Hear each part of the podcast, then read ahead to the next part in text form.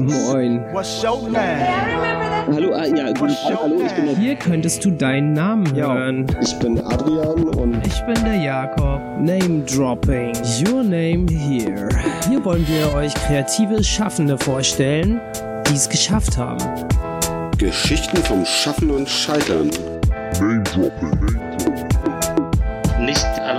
Sohle macht den Schuh aus, sondern das gesamte Konzept. Hi, mein Name ist Don Lee und ihr hört den Name Dropping Podcast. Herzlich willkommen zum Name Dropping Podcast. Ich bin der Adrian Und ich bin der Jakob. und äh, heute zu Gast haben wir Don Lee. Hallo. Hi, mein Name ist Don Lee. Ich bin äh, technischer Manager bei äh, Adidas und bin dort für die äh, Schuhsohlenentwicklung zuständig. Also ich freue mich äh, persönlich sehr, dass das geklappt hat, Don. Ähm, wir beide kennen uns ja schon ein bisschen länger Mhm. und ähm, die Idee, dich da ins Boot mitzuholen, ähm, hat vorwiegend auch damit zu tun gehabt, dass äh, du jetzt wieder in Deutschland bist. Also du warst ja eine Zeit lang auch im Ausland und ähm, wir beide kennen uns ja noch aus dem Studium. Ähm, wir haben in Cottbus Architektur studiert Ja, Und damals ähm, hast du dann abgebrochen und ähm, Produktdesign an einer anderen Uni studiert. genau. Ich äh, habe dann Industriedesign studiert. Ah, genau, Industriedesign heißt es. Und ähm, da haben sich dann unsere Wege irgendwie verloren und ähm, deswegen finde ich das super, dass, dass wir jetzt heute hier nochmal die Möglichkeit haben, ähm, da so ein bisschen wieder das zu tracken. Mhm. Wir kennen uns persönlich gar nicht. Wir hatten uns kurz in einem äh, Vorgespräch sozusagen äh, kurz äh, kurz geschlossen gesprochen. Also, vielleicht nochmal für die Zuhörer, es ist sehr heiß heute. ja, es ist Es ultra sind gefühlt heiß. 95 Grad. Es ist super schwül und ja. Und der einzige, der so eine Temperatur wahrscheinlich ab kann, ist äh, eine Bambuspflanze oder so. Du bist jetzt gerade im Wohnzimmer, habe ich gehört. Genau. Wenn du dich umschaust, was siehst du? Ähm, also direkt vor mir äh, habe ich noch äh, eigentlich äh, aus meiner Vergangenheit noch äh, eine PlayStation 4 stehen, zusammen mit meiner Audioanlage. Das sind so Sachen, die ich äh, damals bei meiner, meinen Eltern geparkt habe, bevor ich nach Vietnam für drei Jahre gegangen bin. Und äh, ja, sozusagen fühlt sich für mich hier ein bisschen so an, als hätte ich kurz Pause in Nürnberg gemacht und ähm, bin äh, zu, zu dem gleichen Ort zurückgekehrt, äh, den ich verlassen habe. Äh, Don, bist du jetzt in dem gleichen Wohnzimmer? Äh, habe ich das richtig verstanden? Bist du jetzt in dem gleichen Wohnzimmer, von dem du aus losgefahren bist, nach Vietnam, drei Jahre da gelebt hast, deine Frau geheiratet hast, ein Kind bekommen hast und wieder zurückgekommen bist? Oder äh, ist es nur so ein Gefühl? nee, das ist so äh, wie ein Gefühl, also, oder ist es ein Gefühl? Ähm, ich sag mal so, ich äh, bin hier zurückgekommen, ich hatte nicht mehr viele Sachen und die meisten Sachen, die ich jetzt sozusagen in meinem Wohnraum äh, gestellt habe, das waren Sachen, die ich zurückgelassen habe oder die ich äh, behalten wollte irgendwie. oder äh, zum Beispiel, bevor ich äh, nach Vietnam gezogen bin, habe ich äh, ja auch äh, entschlossen, man musste einfach ein bisschen aufräumen und ich habe äh, viele Sachen einfach weggeschmissen. Ähm, und jetzt in meinem Wohnzimmer, äh, wie ich jetzt angefangen habe äh, zu beschreiben, finde ich eigentlich die Technik, die ich nach äh, zurückgelassen habe. Ähm, dann gibt's noch ein paar, auch ein paar Requisiten aus meiner Vergangenheit. Da gibt's noch ein paar Erinnerungsstücke aus meinen vergangenen Berufserfahrungen. Zum Beispiel sehe ich noch einen äh, Fußball von Adidas aus 2012. Ähm, dann sehe ich noch ein eingepacktes äh, Dime Graffiti Poster. äh, ja, und dann äh, ja, habe ich eigentlich auch nicht mehr viel noch, äh, wie gesagt, viel Technik, äh, eingepackte Festplatten, so und sowas. Ja. Und war das jetzt, war das jetzt so, dass du die ähm, PlayStation dann gegen die neue Familie eingetauscht hast, oder hast du dir einfach nur in Vietnam eine neue äh, PlayStation gekauft und die ist jetzt in Vietnam noch? Nee, äh, also als ich jetzt, äh, nach Vietnam gezogen bin, da habe ich äh, gesagt, äh, mit ganz wenig Ballast ziehe ich dorthin. Und die Playstation habe ich meinem Bruder überlassen. Also der hatte die über drei Jahre gehabt, der ist auch nicht so ein äh, Gamer wie ich. Deswegen äh, hat er auch nicht äh, die nicht so viel benutzt und dann hat der die mir, als ich zurückgekommen bin, wieder gegeben. Also weil sie in besseren Händen ist. Was mich mal interessieren würde, was hältst du von dem neuen Design von der noch nicht äh, käuflich im Handel stehenden äh, PlayStation? Ich find's gut. Ich persönlich find's gut. Es ist äh, ähm, ein Design, was äh, speziell für die Gaming-Industrie, denke ich, äh, einen frischen Wind her, herbringt. Ne?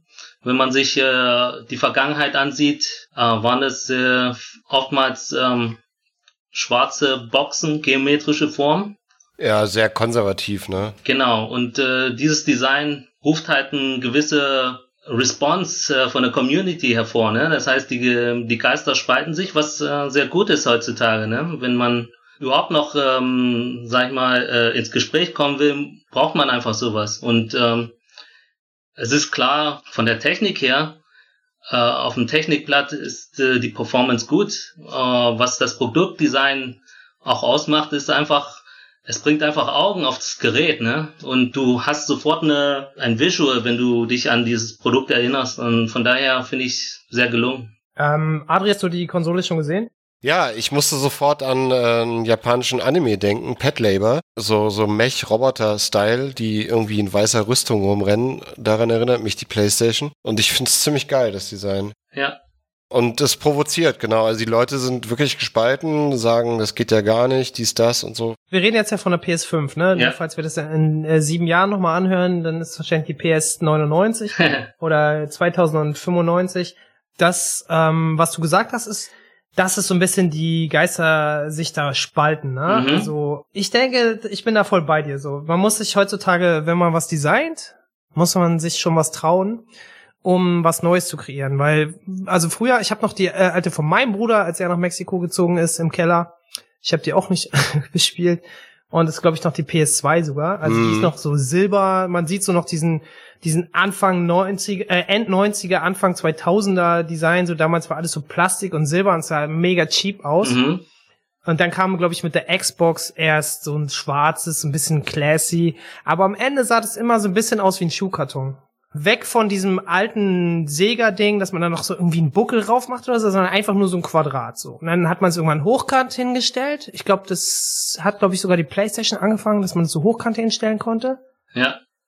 Ich glaube, PlayStation 2 war so die, erste Konsole, die man so hochkant hochstellen äh, konnte. Die hatte auch so einen äh, blauen Stand, äh, Standbein daneben. ne? Aber das war noch so ein extra Fuß, ne? Ja, genau. Genau, die erste PlayStation 2 Generation, die war noch ziemlich groß. Gab es in Silber und Schwarz und mit so einem Fuß, genau.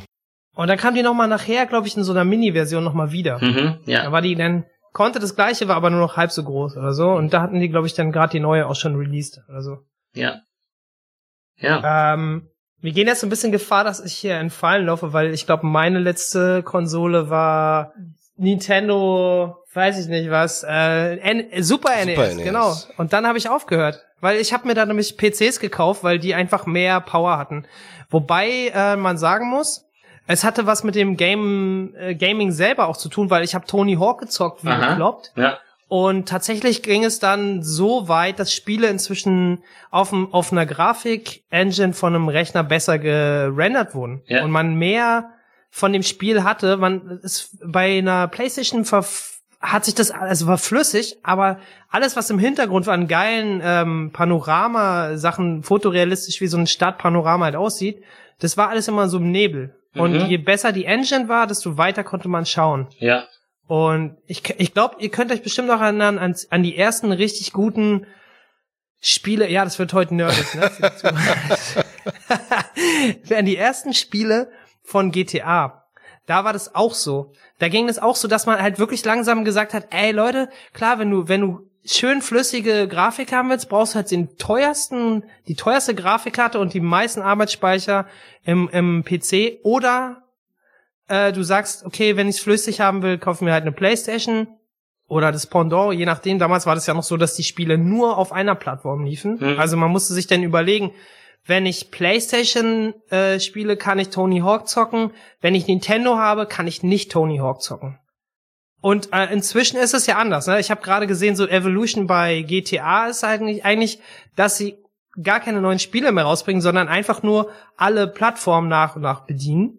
Und jetzt kann man halt die alten GTA-Spiele, also ich weiß nicht was, das GTA 5 war glaube ich das letzte, kann man jetzt auf allen äh, Systemen spielen. Aber die haben in der Zeit, in den letzten fünf Jahren kein neues GTA mehr gemacht, so.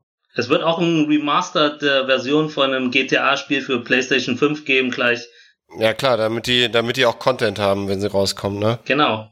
Also, was ich damit sagen will, ist, früher war die Kaufentscheidung eher, ähm, in welchem Camp bist du? Bist du im Camp Nintendo oder bist du im Camp Sony? Mhm.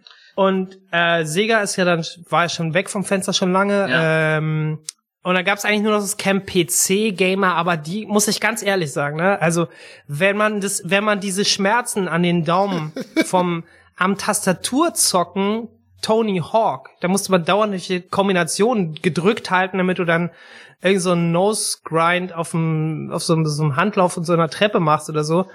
Also das hat schon wehgetan und mit so einem Joypad von so einem- von so einer Konsole ist es einfach viel viel viel ergonomischer, ne? Ich meine, früher gab es auch so krasse Entscheidungen, aber das wird sehr nerdy. Ähm, mein PC hatte zum Beispiel nur zwei Megabyte RAM und deswegen konnte ich kein Doom spielen. Man brauchte vier Megabyte und ein Megabyte kostete 80 D-Mark. Oh, Alter, du bist doch in D-Mark-Zeiten jetzt. ja. Weiß jemand zufällig, es gibt den Spitznamen von der neuen PS5.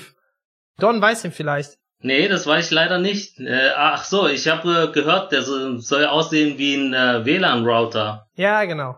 Aber es gab auch mal die PlayStation 3, die, die wurde der George Foreman Grill genannt. Ah, okay, Naja. stimmt. Was ist jetzt äh, bei Team äh, Microsoft eigentlich los mit Xbox? Gibt's da auch noch, oder? Ja, im Juli diesen Jahres wird noch ein Xbox-Event kommen. Weil das ist der dritte Anbieter, ne? Ich hab's jetzt vergessen. Also wir haben Sony, Microsoft und Nintendo, die noch im Game sind. Und Atari kommt bald wieder. Ich habe gerade gesehen, einer hat äh, die Corona-App auf dem C64-Emulator irgendwie zum Laufen gekriegt. Korrekt läuft. Wie viel Sinn das macht, können wir dann noch mal woanders besprechen. Ich, ich würde gerne mal wissen, ähm, wenn du jetzt in deinem Wohnzimmer bist, ne? Äh, sagt es eigentlich was über dich aus, dass du da kein, keine Zimmerpflanzen, kein äh, Perlenvorhang und keine Bambusmatten auf dem Boden hast? Sondern nur Technik? Ja, ich glaube schon. Also, ähm, wie gesagt, ähm, nach meinem letzten Auszug äh, nach Saigon, da habe ich mich auch äh, gefragt, äh, okay, was brauche ich denn alles noch? Und äh, warum ich halt die Technik noch ähm, behalten habe, ist einfach, ja, das sind noch äh, Sachen, die ich äh, einfach noch benutzen kann. Ähm, davor alles äh, habe ich leider weggeschmissen. Also ähm, alle persönlichen Gegenstände, die ich gesammelt habe, also Skizzen aus meiner Jugend, ähm, äh, Comic-Hefte, Manga-Hefte, da waren sogar auch äh, Anime, VHS-Tapes, alles dabei. Das waren also er Erinnerungsstücke, die haben einfach bloß Staub im Keller gefangen und die habe ich dann alle weggeschmissen. Und ähm, ja, und äh, wenn du jetzt äh, Zimmerpflanzen ansprichst, ja, ich bin äh, des Öfteren auch nicht äh, zu Hause, durch die Arbeit einfach.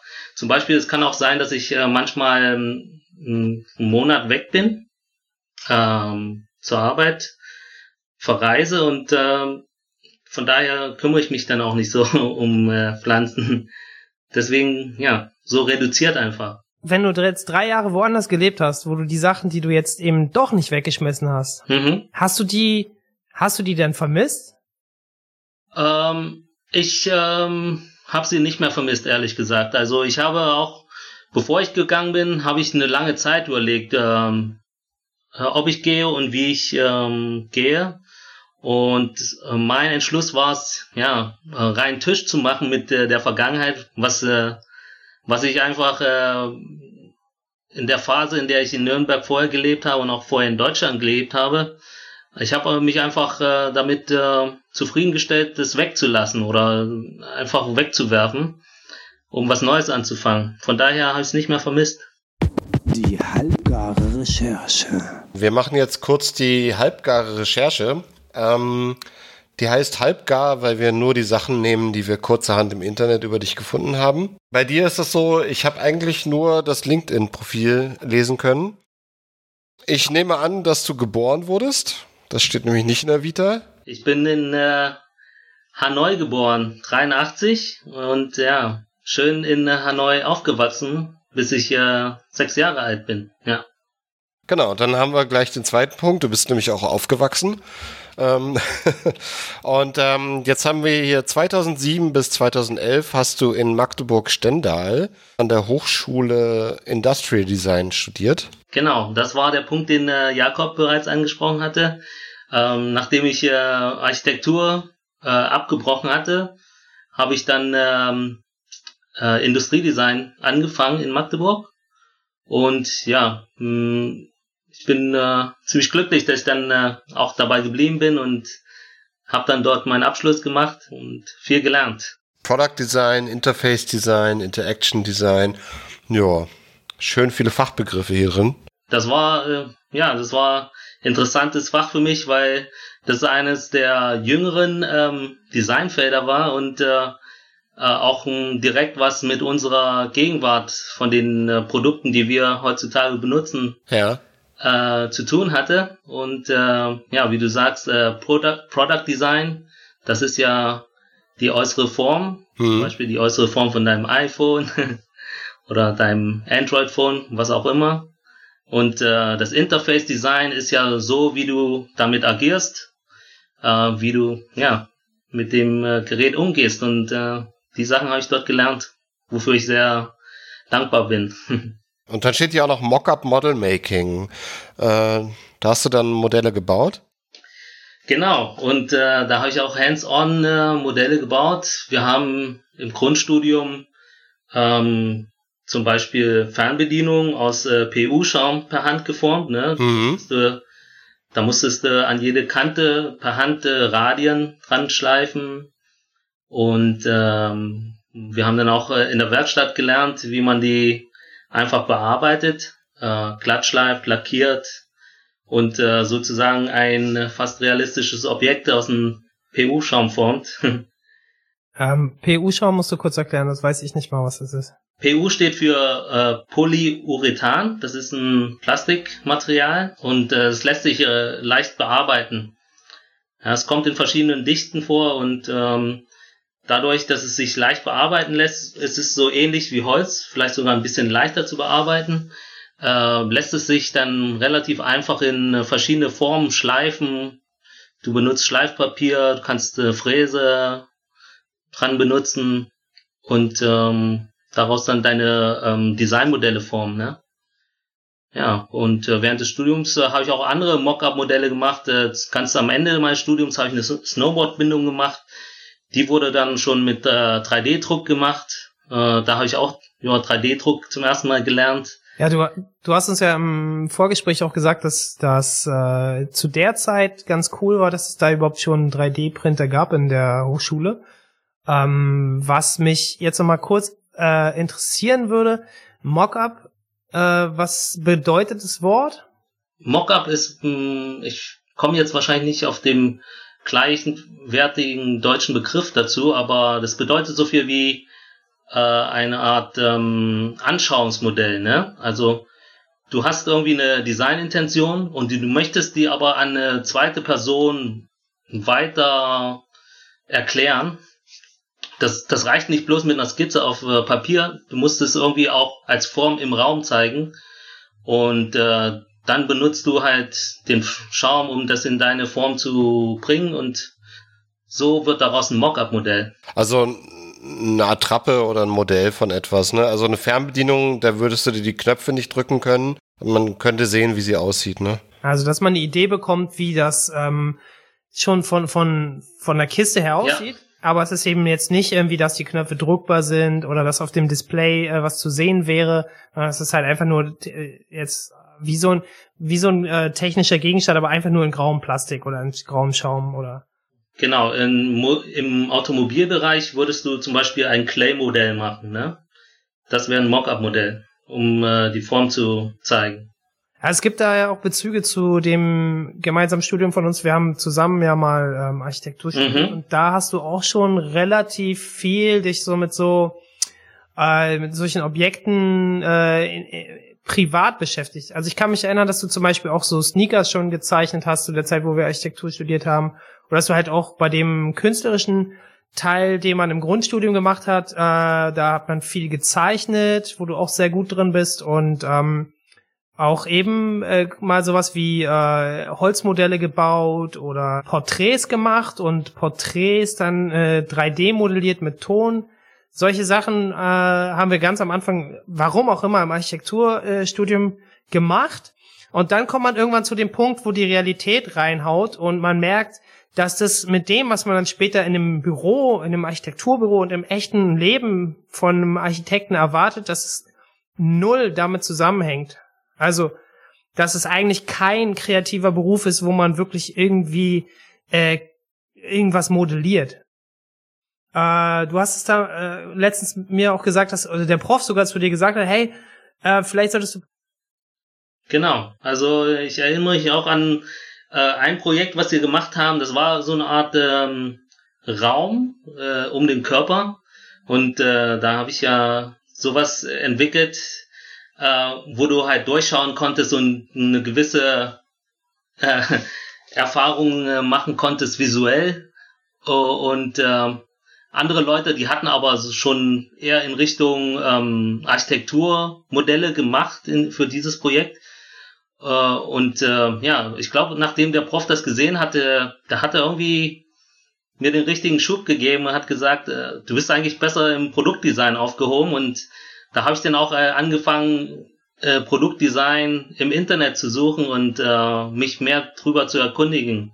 Weil das war eigentlich gar nicht so auf meinem Plan. Es war ein relativ junges äh, Feld äh, an Design, was es noch nicht so ähm, in der Öffentlichkeit gab.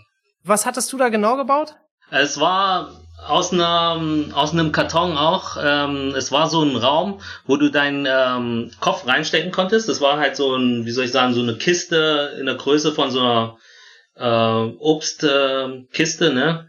Und drumherum habe ich halt äh, so verschiedene Fenster eingebaut, ne? Unter anderem so ein Fenster mit so Schalen, ne? Die Schalen, wie du so vielleicht so äh, Plastikschalen ganz billig aus dem Discounter die in äh, einen Kaleidoskop-Effekt geformt waren, ne? also die Oberflächen da. Ne? Ja. Und du konntest dann rausgucken und das, du hast dann so eine Art äh, Visual gehabt, als hättest du so Fliegenaugen. Ne? Du hast irgendwie zehnfach Leute in den Facetten gesehen und ähm, nur durch diese Schalen kam dann das Licht auch in den Raum so und man konnte das ein bisschen steuern. Ja, sowas halt, ne? Und äh, das war so die äh, Kaliber von Projekten, die wir im, äh, am Anfang gemacht haben. Ne? Wir sind jetzt beim ähm, Produktdesign-Studium in Magdeburg. Magdeburg-Stendal, genau. Äh, es ist das Jahr 2007 bis 2011. Ähm, was man jetzt schon hört, ist halt, dass du ein super kreativer Typ bist und halt so gerne auch so Modelle baust und so. Ähm, weil ich jetzt Angst habe, dass es jetzt irgendwie untergeht. Du hast uns im Vorgespräch sogar erzählt, dass du sogar schon als Kind in Vietnam so mit ähm, Lehm oder so irgendwas mhm, Ja, also daran kann ich auch sehr äh, gut erinnern. Das war die Zeit äh, kurz bevor ich nach Deutschland gekommen bin. Da war ich ein Jahr alleine sozusagen von von mir aus zu Hause, aber ich hatte halt eine größere Familie zu Hause mit Cousins und Cousinen und unter anderem die äh, Familie väterlicherseits ist auf dem Land. Also du musstest dir wirklich vorstellen, das war Anfang der 90er Jahre äh, tiefstes Landleben da. Äh, in der Nacht gibt's da kein Licht und so. Und äh, ja, mit was ich mir damals die Zeit vertrieben war, habe, war einfach mit den äh, Kids dort aus dem Dorf auf dem Land äh, abzuhängen und die haben mir halt gezeigt, wie man äh, mit dem Lehmboden dort spielt und äh, die haben mir halt zum Beispiel gezeigt, wie äh, man einen Panzer draus formt, ne? Also so richtig gut äh, proportionierten Panzer sozusagen als selbstgebasteltes Spielzeug. Ähm, und äh, ich habe dann auch angefangen, dann so verschiedene äh, Fighter Jets zu zeichnen, weil das irgendwie, keine Ahnung, die Kids von damals, die, äh, die fanden das äh, cool und äh, haben sich das gegenseitig beigebracht. Als ich dann vom Land zurück nach Hanoi in die Großstadt gekommen bin, da hat dann auch äh, mein äh, ältester Cousin mir dann äh, beigebracht, wie man zeichnet. Und zwar, ja, der war halt ein Fan von ähm, Kung Fu Comics. und äh, ja, der hat dann auch selber Karate trainiert äh, im Park mit einer Gruppe und ähm, der hat dann so ähm, gewisse Moves einfach äh, in, in Skizzenheft nochmal nachgezeichnet. Und das fand ich äh, als kleines Kind äh, richtig cool. Irgendwie, er war dann so ein Vorbild für mich und ich wollte ihm nacheifern und habe die äh, Skizzen von ihm genommen und versucht nachzuzeichnen. Und da, das hat so den Grundstein gelegt für meine jetzige Karri Karriere, würde ich sagen, im kreativen Bereich. Deswegen, also ich glaube, das sind so ähm, Sachen, die prägen einen, so was man so in der Kindheit gemacht hat, was man vielleicht für ja, so Visionen auch hatte, so ohne dass man jetzt da an irgendwelche Berufsbilder denkt. Mhm. Aber das ist natürlich das, was einen auch irgendwie macht dann nachher. Ähm, vielleicht gehen wir die folgenden Bildungsschritte und äh, Karriereschritte einfach ein bisschen schneller durch. Ja. 2009 warst du bei Mango Design. Das war das Praktikum, wenn ich mich nicht irre. Genau, während des Praktikums äh, brauchte man auch ein Praktikumssemester und das habe ich dann in Braunschweig bei Mango Design gemacht. Mhm. Die Firma ist unter anderem auch ähm, ähm, dafür bekannt, die haben äh, damals dieses äh, Bananenphone für Nokia äh, gemacht, was äh, in der Matrix-Film benutzt wurde, ah, in der ersten krass, Matrix. Okay. Ja. Und ähm, ja, ähm, ich habe da bei denen äh, als Praktikant halt so äh, kleinere Sachen gemacht, so Illustrationen für Präsentationen für Kunden gemacht und ähm, ja, auch mal schön reinschnuppern können, wie es so aussieht in einem richtigen Designbüro im Alltag. Ah, okay. Ähm, das war dieses Telefon, wo man es so rausschieben konnte. Ja, genau. das war gelb. Genau. Es war so leicht gebogen ja, und dann konnte ja. man das, äh, die Tastatur, genau. so ein Schutz drüber und dann konnte man das so, genau. so runter. Davon gab es sogar auch ein. Wie so ein Swipe. Genau. Wie so ein Swipe. Ja, davon gab es, glaube ich, auch äh, sogar jetzt ein Update von Nokia. die, ja. Und es war gelb, deswegen Bananenphone, ne? Oder? Es war gelb und hatte so eine Bananenkrümmung. Ein ikonisches Telefon sozusagen. Hallo? Wir sind ja heute wieder remote zugeschaltet. Ähm, das Internet ist ausgefallen und da sind wir wieder. Wir sind jetzt bei Mango Design gewesen. Du hattest dann ein Praktikum gemacht, du hattest dein ähm, Studium beendet und dann warst du bei Framas in Pirmasens. Framas sagt mir gar nichts. Ja, Framas, äh, das ist abgeleitet von äh, Frank Marz und Söhne. Das war ein Betrieb, der hat äh, Schuhleisten hergestellt in Pirmasens. Pirmasens war auch äh, eines der älteren äh, Schuhstätte in äh, Europa. Und Frank Marz, der hatte eine Tochter, die hieß äh, Käthe Marz und die hatte Adi Dassler geheiratet. Und daher kommt diese Firma Frank Marz Söhne und äh, bei der habe ich äh, dann äh, meine erste Berufserfahrung gesammelt. Ähm, ja, der Grund dafür war ganz einfach. Äh, ich war schon immer, äh, wie Jakob schon äh, eingangs erwähnt hatte, er hat mich Sneaker ähm, zeichnen sehen. Ich war immer schon äh, äh, angezogen von äh, Sneakerwear. Ich wollte unbedingt in, der, in dieses Feld äh, eindringen. Ich war auf der Suche nach äh, etwas, was mich äh, sozusagen dort rein katapultieren konnte. Und äh, zu der Zeit hatte Framas dann einfach einen 3D-Freiflächenmodelleur gesucht. Das heißt, äh, jemand, der in äh, Programm Rhino 3D dann äh, Fußballsohlen ähm, kreieren konnte. Und das war dann auch eine Arbeit in äh, R&D-Bereich, also äh, bloß Entwicklung, keine Produktion. Mhm. Äh, und äh, ja, das waren alles so Aspekte, die mich dann gereizt haben, obwohl äh, dieser Ort auch äh, 500 Kilometer entfernt von Magdeburg war. Das heißt, es war ein großer Move für mich damals als Student.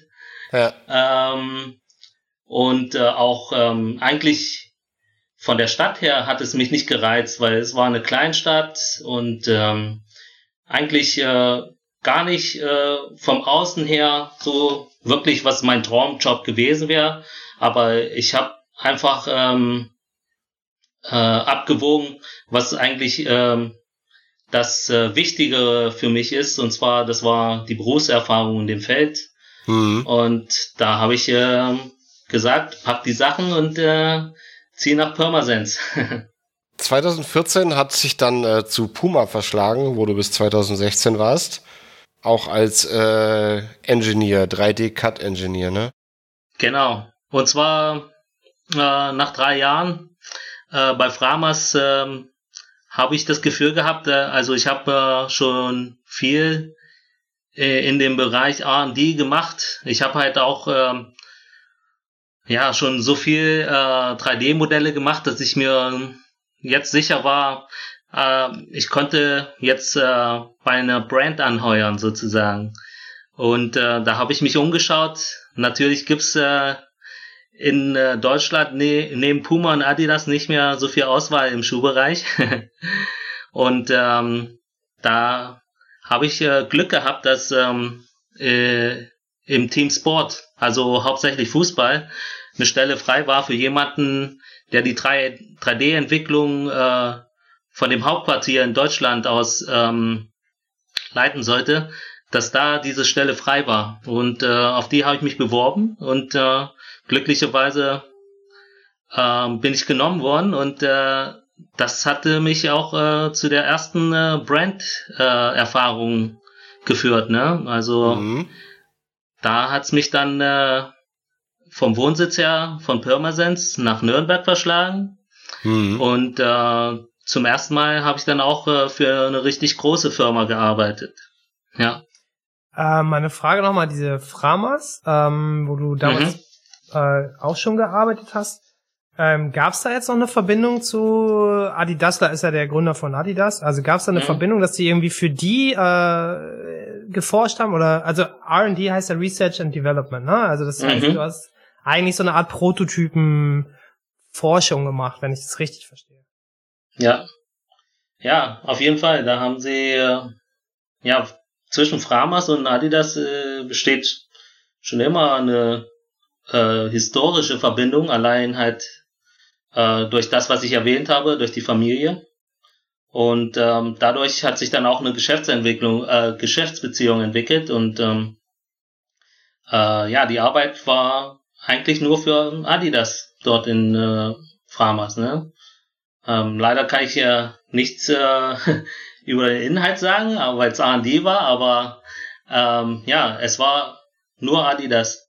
Du warst ja jetzt äh, zwei Jahre in diesem idyllischen Nürnberg bei Puma. Hier steht Herzogenaurach.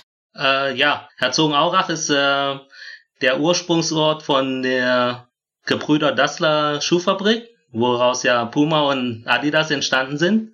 Ja. Und äh, ja, der nächstgrößere Ort äh, ist halt Nürnberg und dort leben auch meistens viele Mitarbeiter von ähm, Adidas und Puma. Ja, Okay. Der Bürgermeister von Herzogenaurach heißt German Hacker. Also German Hacker. German Hacker. Ja.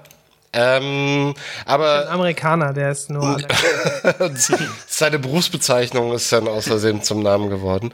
Ähm, worauf ich hinaus wollte, aus dem äh, idyllischen ähm, Bayern verschlägt es sich dann nach Ho Chi Minh City zur Schuhfabrik. Halb deutsch, halb äh, englischer Name.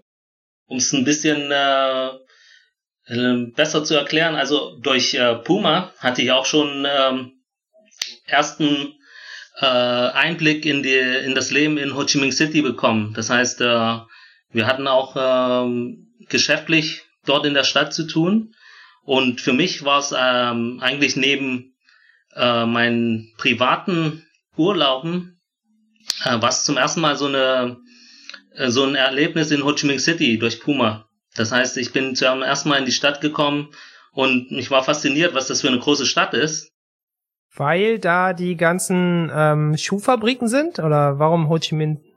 Ja, also es sind sehr viele Schuhfabriken dort ähm, angesiedelt, einfach weil die ähm, industrielle Entwicklung dort äh, stärker und auch früher vorangetrieben wurde in Ho Chi Minh City im Süden Vietnams. Ich komme ja aus dem Norden und ähm, von daher kannte ich das vorher so gar nicht, bevor ich überhaupt äh, mit Puma dorthin gekommen bin. Und ja, ich war fasziniert von der Stadt und äh, um äh, um es euch zu erklären, also ich habe dann auch über LinkedIn einen Kontakt gemacht zu den äh, Gründern der Firma Schuhfabrik und äh, die haben mir dann diesen Job angeboten äh, in Ho Chi Minh City.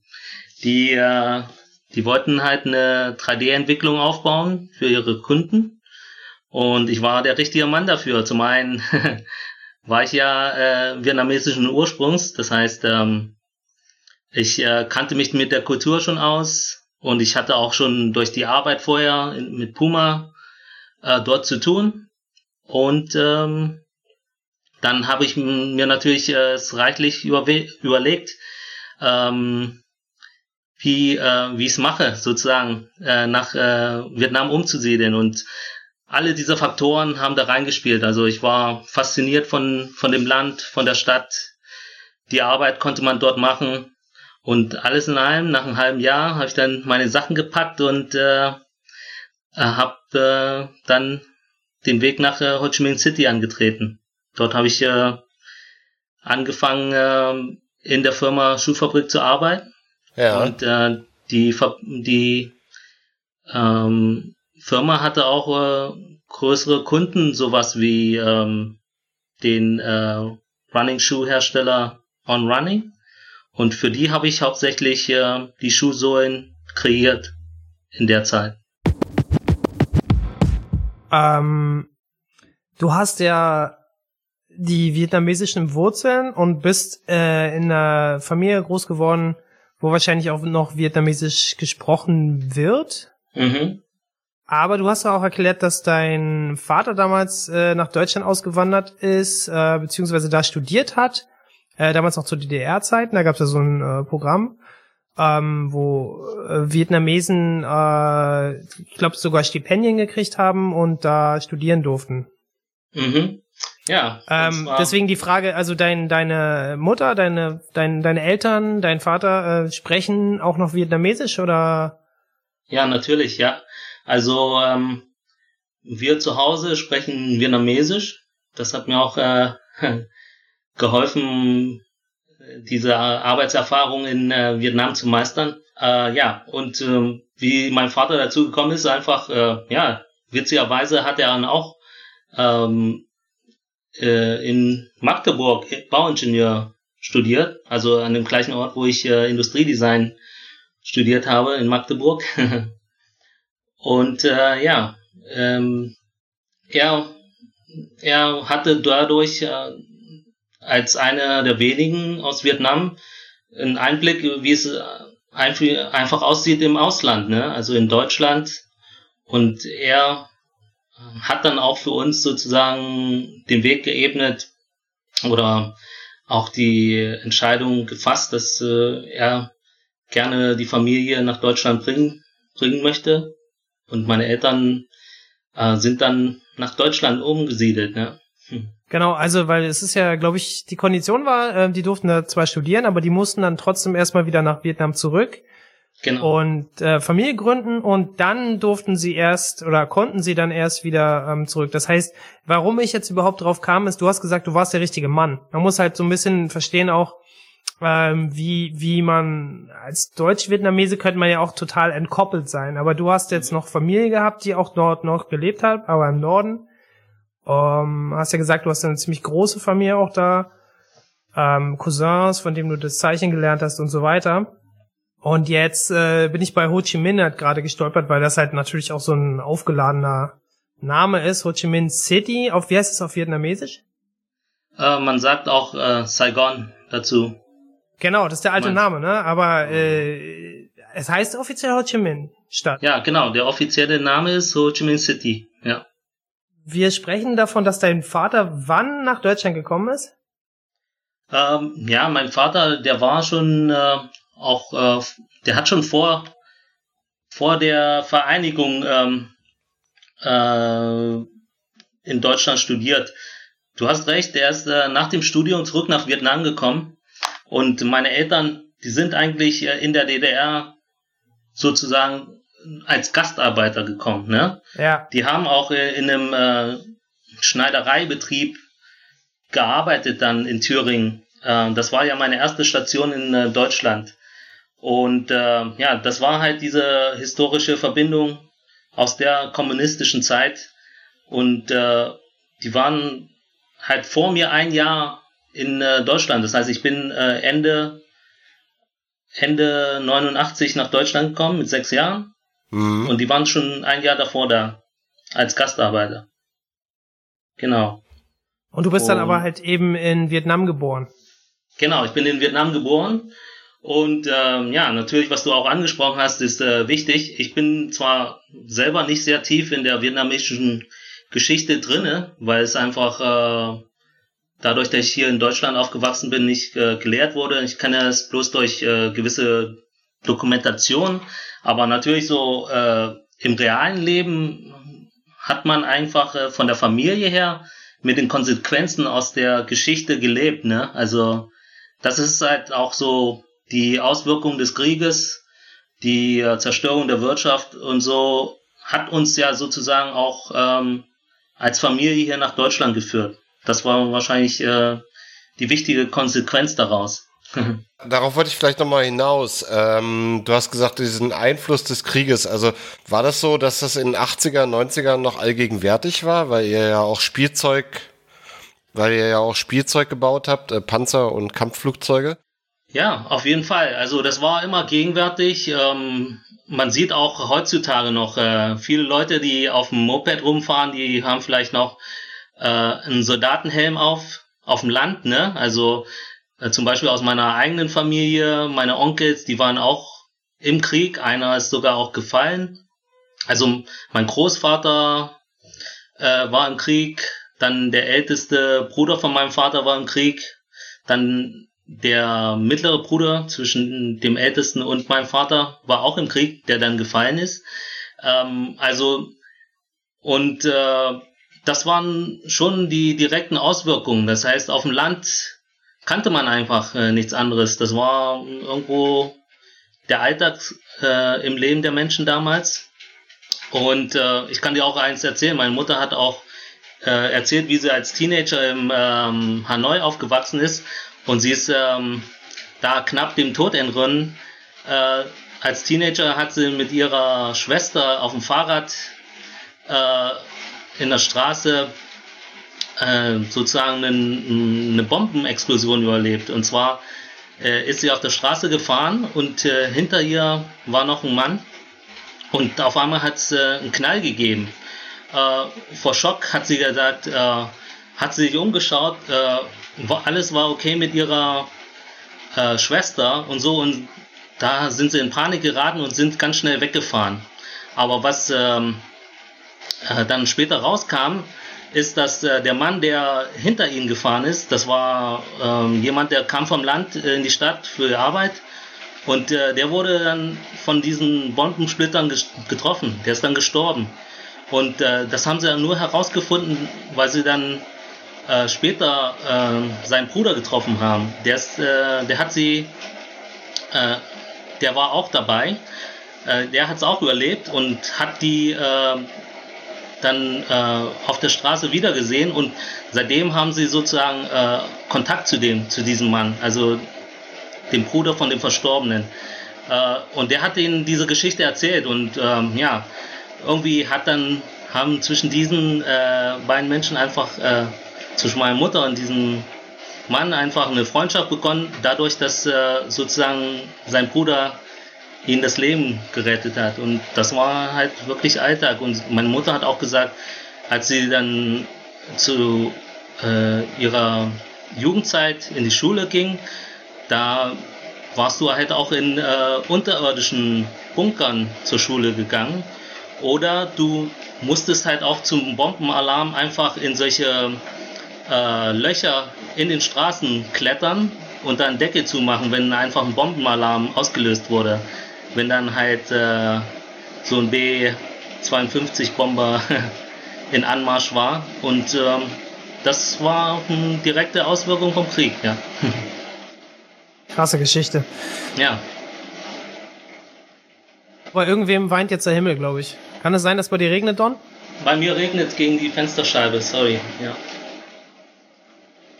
Was war das denn für eine Bombe? Also ich meine, ich weiß, dass es da Landminen gab, aber war das noch mitten im Krieg oder was? Ja, das, das sind einfach so äh, rück, äh, rückgebliebene Bomben, die nicht explodiert sind, äh, die auf Hanoi gefallen sind. Ne? Blindgänger. Und, genau, Blindgänger. Und ähm, äh, wie im Zweiten und, Weltkrieg liegen ja auch immer noch hier welche. Genau, ich glaube, sie hatte erzählt, ähm, ich bin, ich weiß ehrlich gesagt nicht, ob das stimmt, aber sie hat gesagt, anscheinend haben Kinder damit gespielt und äh, sie ist dann explodiert, also inmitten der Stadt.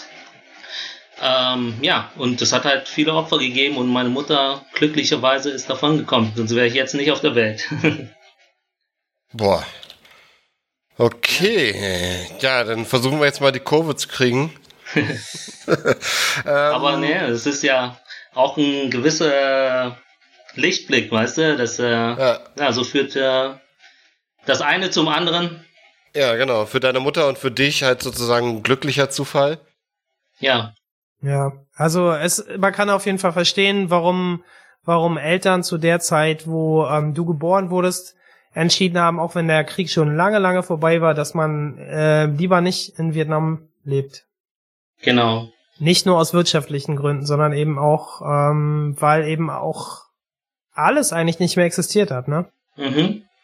Ja, es war ja auch ein Wirtschafts, äh, wie heißt es, Sanktionen von den USA verhängt worden, so dass äh, Vietnam sich nicht entwickeln konnte. Nach äh, diesen ganzen Irrungen und Wirrungen ähm, also du dich entschieden, auch wieder nach Vietnam zu gehen, genau, weil inzwischen ist Vietnam äh, das Land, wo ähm, ich glaube äh, nicht nur, dass es das zweitgrößte äh, Kaffee-Exporteurland ist, was ich nicht wusste. Es gibt auch ähm, die äh, zweitmeisten, ist irgendwie der zweite immer, äh, Schuhfabriken da und äh, Textilfabriken. Ah. Ähm, die meisten sind in Kambodscha, was auch nicht so weit weg ist. Und ähm, da kommt schon Vietnam. Äh, und viele Sportartikel werden da hergestellt und ja, eben auch dein beruflicher Weg hat dich deswegen wahrscheinlich da kurzweilig und dann später auch längerfristig dahin geführt. Mhm.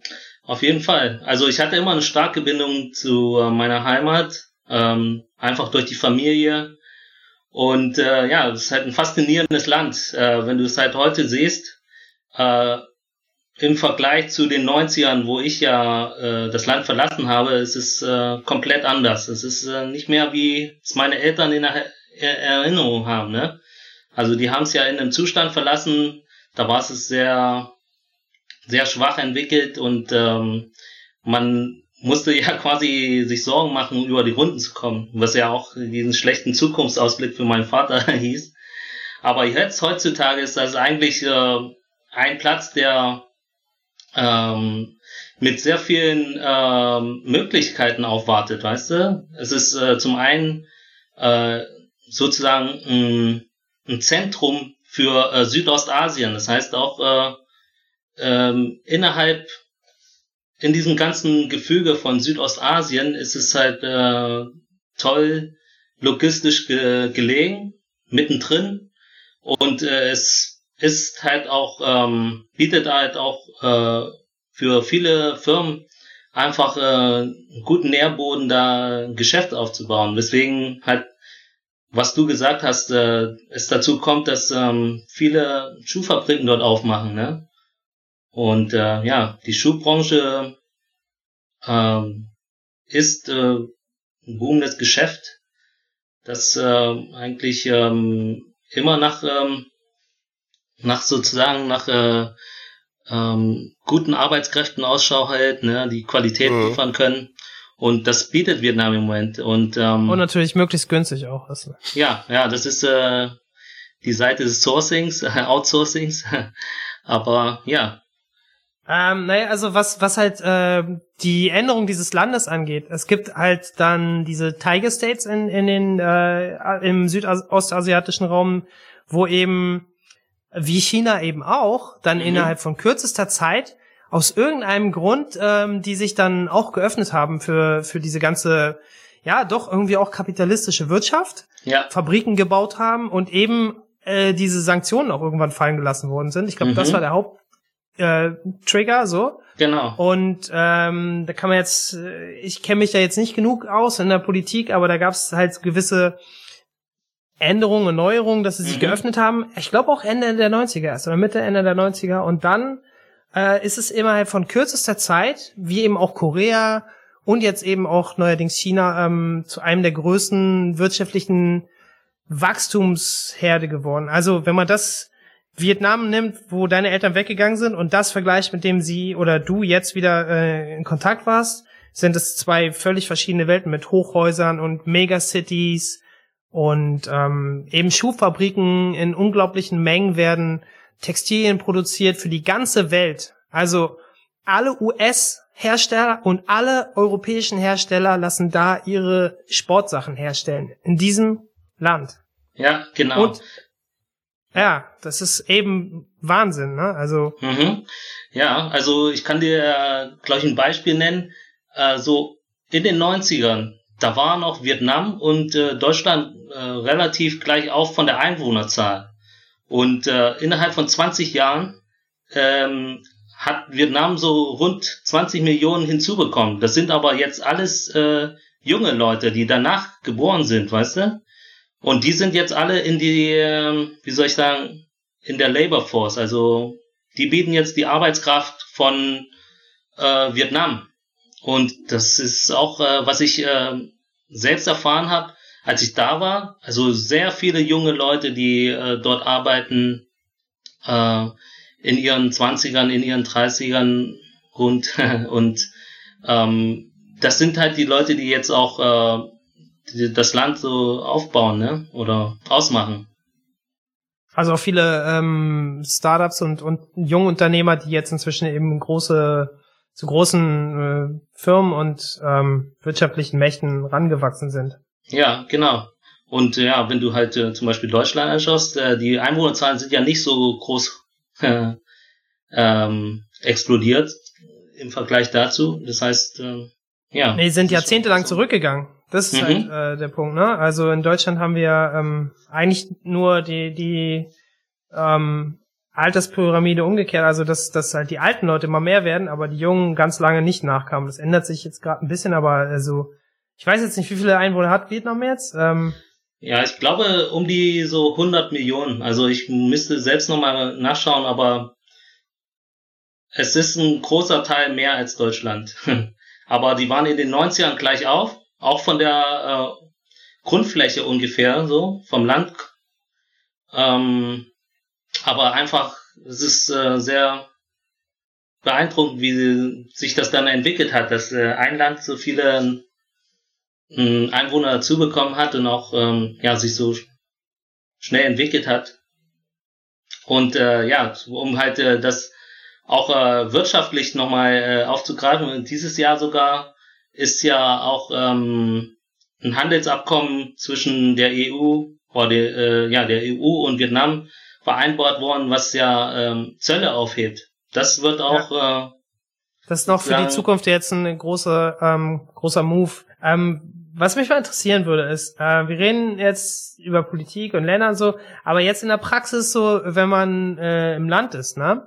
Habe ich mir die Frage gestellt, wenn die, die äh, zum Beispiel ja auch äh, Fußballschuhe, wir wollten ja immer über Fußball reden, Adrian, ähm, äh, wenn man jetzt die, die äh, Sportarten anguckt, dann ist es ja doch ein ganz anderer kultureller ähm, äh, sch- kultureller Schatz, der dahinter steckt. Ich habe irgendwie geguckt, äh, gibt's gibt's denn äh, Vietnam äh, viel Fußball, weil diese diese ganzen asiatischen Länder haben ja auch unglaublich dahingehend aufgeholt, ne? Wenn man mhm. Bei den Weltmeisterschaften äh, zum Beispiel beobachtet, ist ja Korea zum Beispiel eins von den krass großen Teams geworden und Mhm. äh, von Vietnam hört man halt immer nicht so viel. Deswegen würde Ja. ich mal gerne wissen, wie ist es im Alltag? Was gucken die Leute da für einen Sport? Ja, die, die Vietnamesen sind sehr Fußball begeistert. Also die sind auch äh, große Fans von Euro europäischen Clubs. Äh, die, die mögen sehr gern auch den äh, deutschen Fußball. Die schauen Bundesliga gerne. Äh, die schauen Premier League gerne. Und äh, die sind sehr passionierte Fußballfans. Das heißt, jedes Mal, wenn das Land, äh, das Landesteam äh, gewinnt, äh, bei kleineren Turnieren dort im südostasiatischen Raum, da gehen äh, tausend Millionenfach Leute auf die Straßen. Ähm, das habe ich auch äh, während der Zeit, als ich in Vietnam war, miterlebt. da war vor meinem Wohnblock äh, ein großer Highway und als ähm, die vietnamesische Nationalmannschaft gewonnen hatte, da war dieser Highway voll mit äh, roten T-Shirts und äh, Mopedfahrern. Die, das war alles voll, ne? Und äh, die sind halt super begeistert von Fußball. Äh, natürlich ähm, gibt es da nicht so eine große ähm, Clubstruktur, wie es hier in Europa ist. Aber ich glaube, das ist im Kommen. Also die haben den Grundstein da, viele passionierte Fans und äh, jetzt musste einfach nur noch ähm, gewisse Grundarbeit geliefert, äh, äh, gemacht werden dort. Ne? Ja, mit dem Fußball ist die eine Sache und was dich ja auch immer interessiert hat, es gibt ja auch viel Kampfsport. Aha, ja. Also ja, da da ist ja auch Vietnam ähm, zwar äh, sehr begeistert. Natürlich ist es äh, nicht so präsent auf der Karte als, ähm, wie soll ich sagen, äh, Wettkampfland ne, mit anderen Staaten, aber da. Also Thailand oder. Genau, genau, genau. Thailand oder vielleicht Japan ist sogar größer von der Kampfsportpräsenz ähm, her. Ähm, Vietnam ist, hat auch eine, seinen eigenen äh, Kampfsport, äh, heißt Vo Nam. Mhm. Äh, und ähm, ja, die, äh, ist das dieser Kung Fu-Stil, äh, dieses abgewandte? Das ist, äh, ähm, ja, also ich glaube, man kann es so beschreiben, es ist, äh, hat Grundzüge von ähm, Kung Fu, aber es hat ähm, als äh, Spezialität äh, so äh, ein paar Moves, die sind ähm, wie zum Beispiel eingesprungene Körperscheren oder mit den Beinen halt äh, so eine Schere äh, am Hals machen, um äh, Gegner auf den Boden zu bringen. Das ist so die Spezialität von diesem Kampfsport. Ja, ansonsten äh, gibt es auch äh, gute Wettkämpfer im Muay Thai-Bereich, ja. Und ja. Äh, vietnamesische Kämpfer sind auch in ähm, verschiedenen MMA-Organisationen ähm, vertreten, ja. Wie zum Beispiel könnte man sagen, in ähm, der One Championship, das ist äh, aus ähm, Singapur eine Vereinigung, die ist äh, eigentlich weltweit gesehen eine, die größte MMA-Organisation. Ähm, äh, UFC ist äh, ein bisschen bekannter, aber One Championship ist größer, einfach weil die Zuschauerzahlen größer sind durch den asiatischen Kontinent, ne? Ja.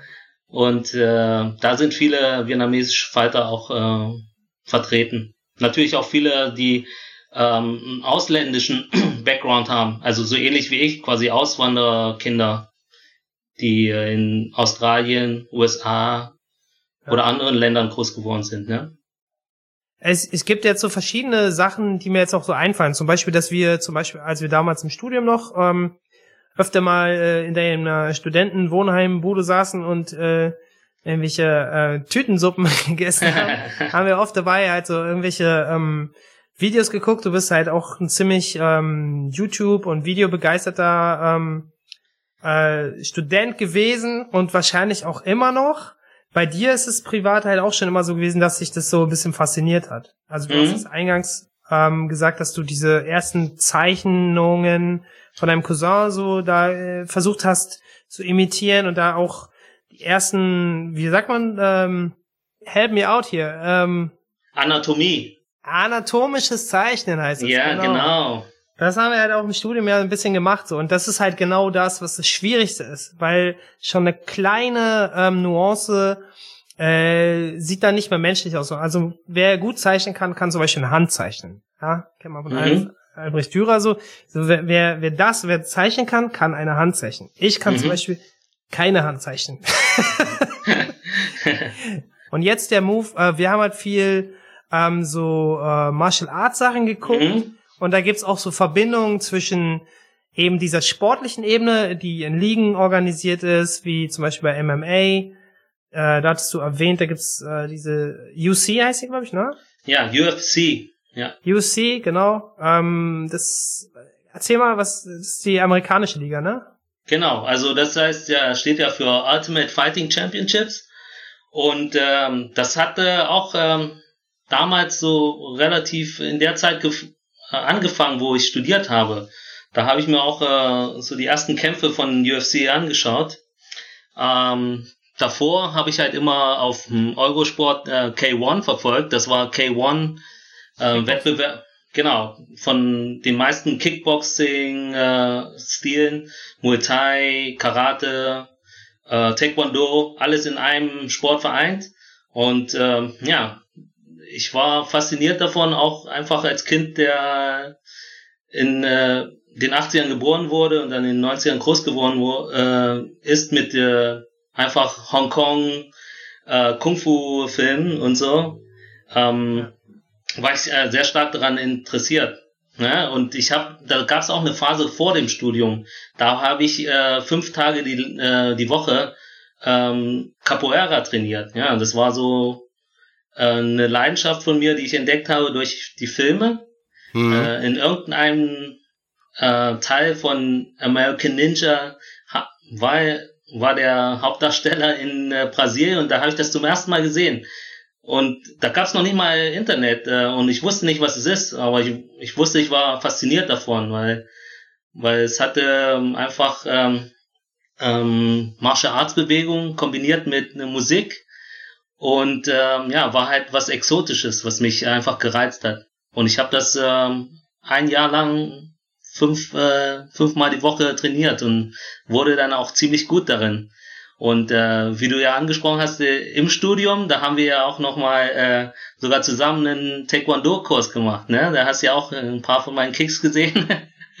und äh, die Wobei waren, man halt sagen kann, Taekwondo ist ja die koreanische äh, Kampfsportart, genau. die so ein Soldatensport ist. Die ist sehr zackig und total ungroovy. Also das ist ich glaube, der größte Kontrast, den es geben kann zu Capoeira, bei Capoeira ja. ist halt ein Kampftanz, ja. der so eine, eigentlich ein Tanz ist, der ähm, die Bewegung vom Kampf integriert, aber mhm. kein Kämpfen ähm, stattfindet, sondern nur angetäuschte ähm, Kämpfe.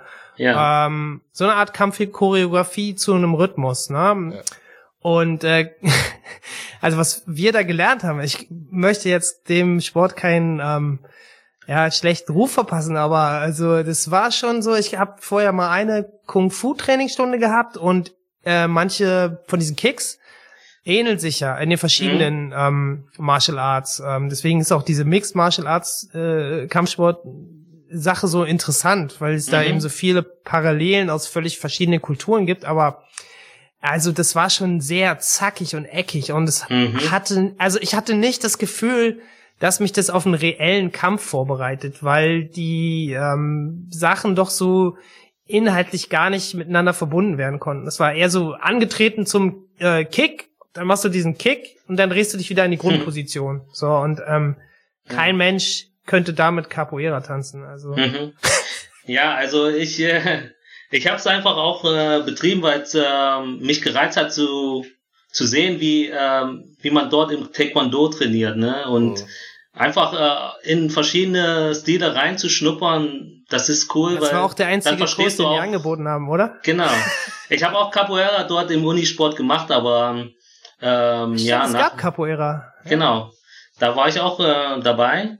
Und das habe ich halt neben Taekwondo gemacht und ja, ich habe beides gerne gemacht. Also es war einfach, äh, ich war so wissensbegierig äh, im Bereich Kampfsport zu schauen, was du schon äh, erwähnt hast äh, wo überschneiden sich die Bewegungen? Also was ähm, sind die Grundzüge, die sich eigentlich äh, kulturell und äh, über die Stile hinaus verbinden lassen? Ne? Also die einfach reduziert auf das Level von, was kann der menschliche Körper äh, ausführen, zurückzuführen sind. Ne? Und äh, ja, zum Beispiel ein Karate Roundhouse Kick ist so ähnlich wie ein äh, Capoeira Roundhouse Kick. Und äh, so hat sich dann auch für mich das äh, Verständnis für äh, Kampfkunst dann entwickelt und äh, dadurch äh, auch mein Interesse für MMA. Ja, also ich glaube, das äh, ist jetzt irgendwie ziemlich wild, wie wir jetzt hier die Themen ähm, mixen, aber es trifft halt den Kern, dass halt, also ich zum Beispiel, meine ersten ähm, Erfahrungen mit mit solchen Kampfsporten war halt tatsächlich mm. auch ähm, vor den Kung-Fu-Filmen, würde ich sogar mhm. fast behaupten, weil Kung-Fu-Filme habe ich erst äh, durch die Samples von Wu-Tang mhm. so eigentlich hatte ich den Zugang, ja, also durch diesen Umweg über amerikanischen Rap, der sich wiederum auf solche chinesischen äh, Trash äh, Kung Fu Filme bezieht, ne? Ähm, und ich hatte, glaube ich, das erste, was ich hatte, was mich da geprägt hat, war wirklich Street Fighter, das Spiel Mhm. auf der Konsole, auf Nintendo. Und da sind wir Ja. halt wieder bei diesem, man kann halt Sport machen. Ich habe ziemlich schnell gemerkt, ähm, dass ich da nicht, also dass es nicht meins ist. Ähm, es hat mich fasziniert, aber Mhm. ich bin doch eher ähm, so, wie man Fußball gucken kann, aber nicht spielen. Wisst ihr? Mhm. Also es gibt diese, Med diese mediale Rezeption und Fußball als Fan sein und es gibt die Begeisterung für ähm, Martial Arts, ohne dass man jetzt selber äh, vielleicht der brillante Kung-Fu-Schüler ist. Also, Mhm. wenn ihr versteht, was ich meine. Und da gibt's halt so ähm, diese Faszination einfach. Die, ja, Äh, in den 1980ern, als ich äh, Kind war, ja, ehrlich, äh, gab es halt so ein krasses, war es ein popkulturelles Phänomen. Ne? Karate, später Kung everybody Fu. was Kung Fu fighting. Genau, es gab halt Ja. Karate Kid oder American Ninja. Ninja-Filme waren ein Riesending. Jeder wollte Ninja sein. Ja. Zu Fasching oder so. Das war schon krass. Also, ich weiß nicht. Aber das, ganz ehrlich, das mit den Ninjas, das Mhm. war auch nur wegen den Ninja Turtles. Nee, das war, nee, nee, die Turtles gab's doch gar nicht. Bruce Lee war in den 70ern groß. Es gab noch Michael Dudikoff, American Ninja. Genau, American Ninja und es gab so Ninja-Filme aus den 80ern, 85, 87, 89. Echt, die, hast du schon geguckt? Die liefen noch gar nicht im Fernsehen. Auf VHS. Ach so, okay. V Freunde hatten solche Filme und später liefen die halt irgendwie auf RTL 2 oder so. Die Ninja Turtles kamen erst viel später. Also, 90ern, Anfang 90er, 92, so 93, da kam. ja, der erste Comic war ja für Erwachsene und kam noch ein bisschen früher, aber lassen wir das.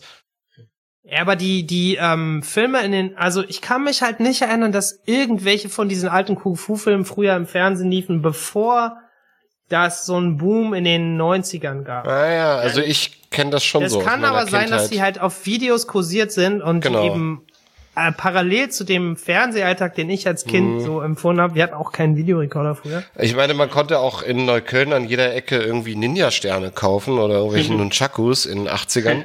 Das Ja. war überhaupt kein Problem. Die musste man dann zu Hause schleifen, also die Ninja-Sterne, aber macht natürlich Durfte keiner. man nicht, ne? Macht ja auch keiner, Ähm, durfte man ja nicht. Ja, also wir, wir können einfach mal festhalten, es gibt in Deutschland äh, Faszinationen für Ninja, obwohl man nicht mal weiß, was es ist. Ähm, Heutzutage gibt's Ninjago, äh, das Ja, ist das- irgendwie die crazyste Verbindung zu Ja. Ninja und ähm, ostasiatischer Kampfkultur, die es jemals gab. Ja. Mhm. Also die Kinder wissen gar nicht, was Ninjas sind. Die wissen auch nicht, ähm, dass es aus Japan kommt. Und die wissen auch nicht, was Martial Arts ist. Aber die kaufen irgendwelche äh, Plastikspielzeuge, Ja. weil es irgendwelche Comic-Hefte gibt, die dir sagen, kauf diese Plastikspielzeuge. Mhm, Ja, und die kommen aus Dänemark. Also das ist, das ist echt super verrückt. ja, ist Teil der Weltkultur geworden. Ich habe früher zum Beispiel äh, Last Ninja auf dem C64 gespielt, das war 1987. ah, ja.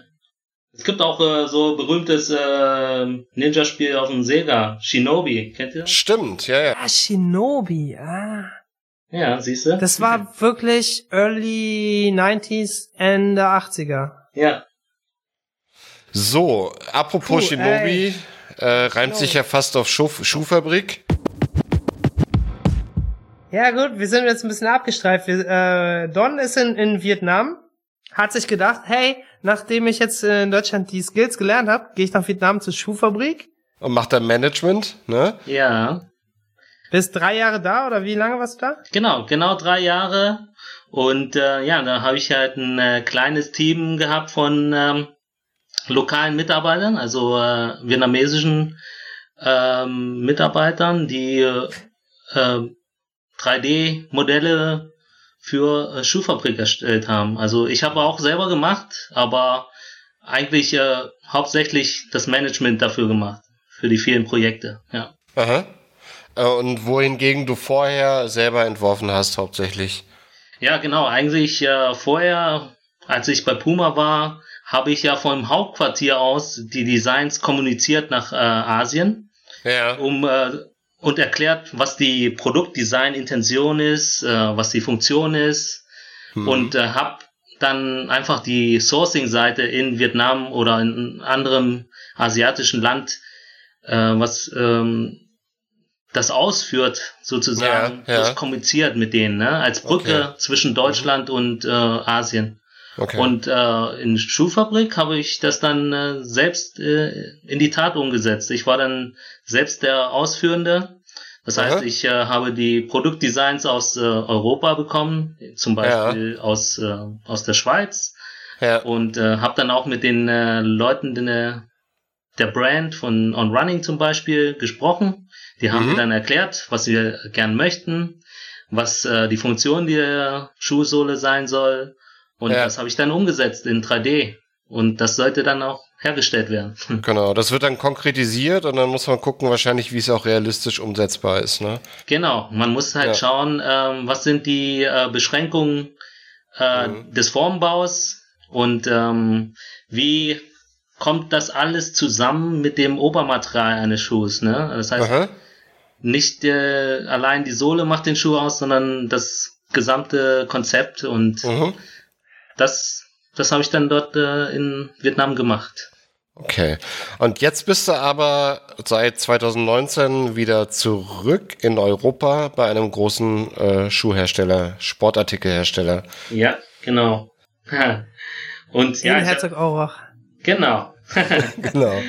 da Also bei dem größten ähm, in Deutschland. Und ähm, Der vorhin auch schon genannt wurde. das äh, war wahrscheinlich ein Angebot, was ähm, man nicht ausschlagen konnte.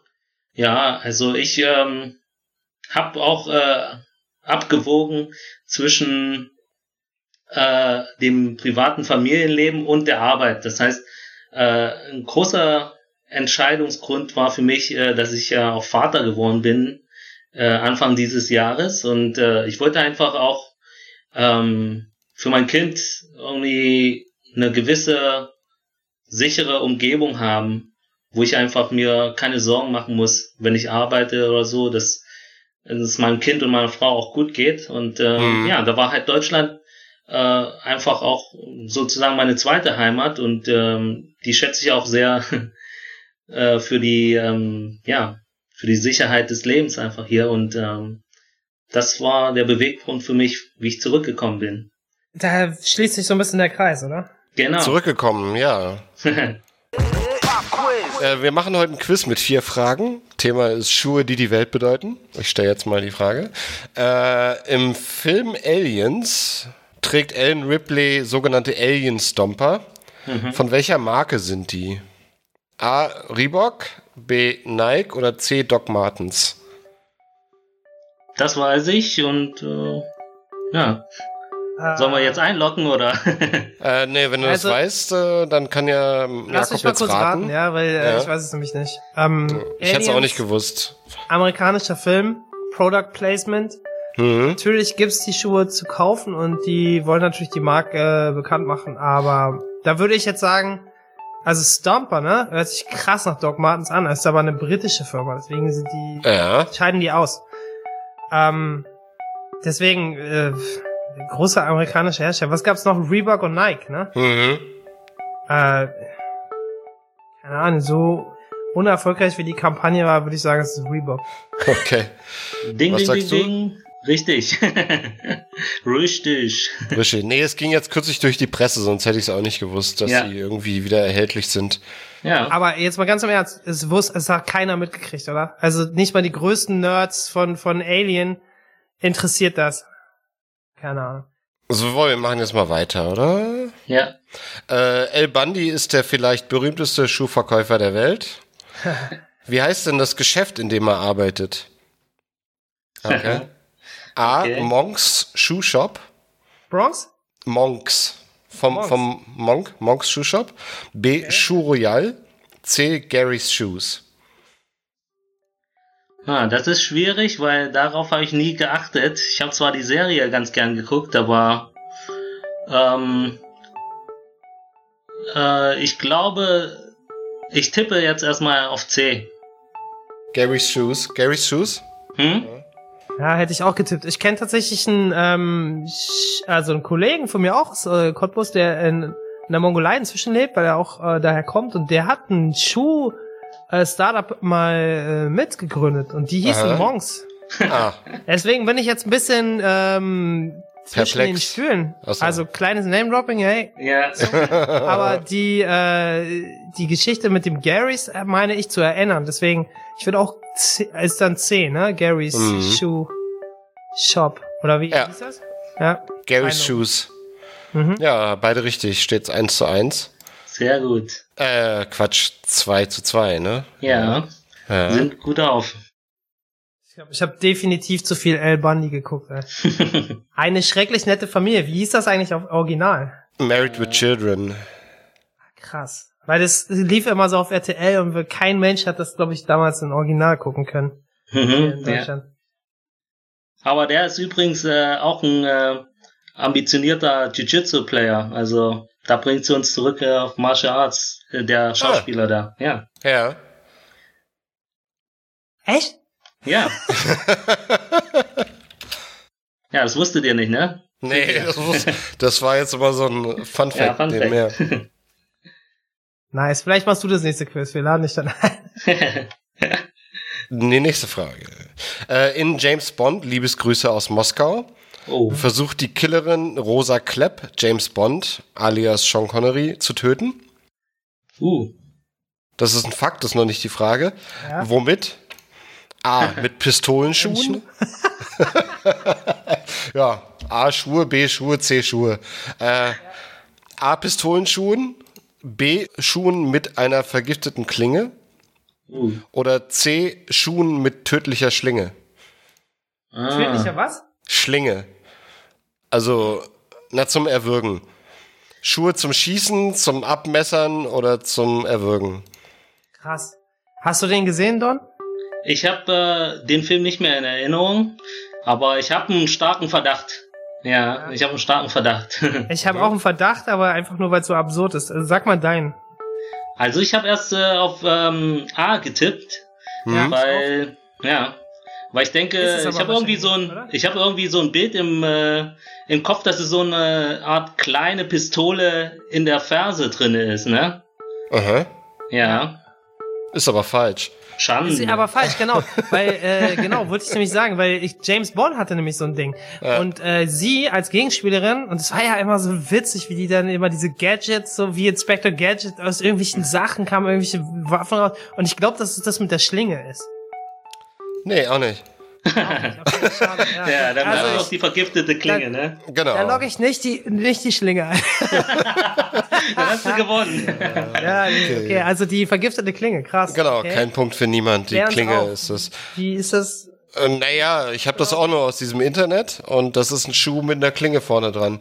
Krass. Dann kommt jetzt die alles entscheidende äh, Frage. Magnetische Schuhe spielen in einem Film eine wichtige Rolle. Aha. Welcher Film war das? Wir haben ja A. Judge Dredd, B. Das fünfte Element oder C. Star Trek 6, Das unentdeckte Land. Uh. Magnetische Schuhe. Mhm. In welchem Judge Dredd äh, Teil sprichst du? Es gibt einen Der, der äh, Judge Dredd heißt. Stallone. Ja, der Stallone-Film. Der Ah, okay. zweite heißt ja Dredd. Dredd, genau, okay. Genau. Alles klar. Also, Ja. das sind Also, ich alles Filme aus den Dredd nicht 90ern. Alles Filme aus den 90ern. Ich habe alle das ist die Stallone. geguckt. Ja, hast du bestimmt geguckt, wollte ich gerade sagen. Ja. Ja, ich habe die alle geguckt. Aber jetzt fällt mir nicht ein, Keine wo diese Szene. Ja. Muss Ja, aber guck überlegen. mal, der Punkt ist ja der. Ähm, magnetische Schuhe, wo macht es Sinn? Mhm, Im Weltall, ja. oder? Im Weltall. Möglich, es ja. Kannst du noch mal bitte die äh, Filme nennen? C-Variante? Ja. Genau. Äh, Judge Dredd, Das fünfte Element oder Star Trek 6, Ah. Das unentdeckte Und- Land. Star Trek 6, come on, keine Ahnung. Habe ich bestimmt geguckt, aber Dann nehme ich äh, das äh, die äh, Auswahlmöglichkeit B.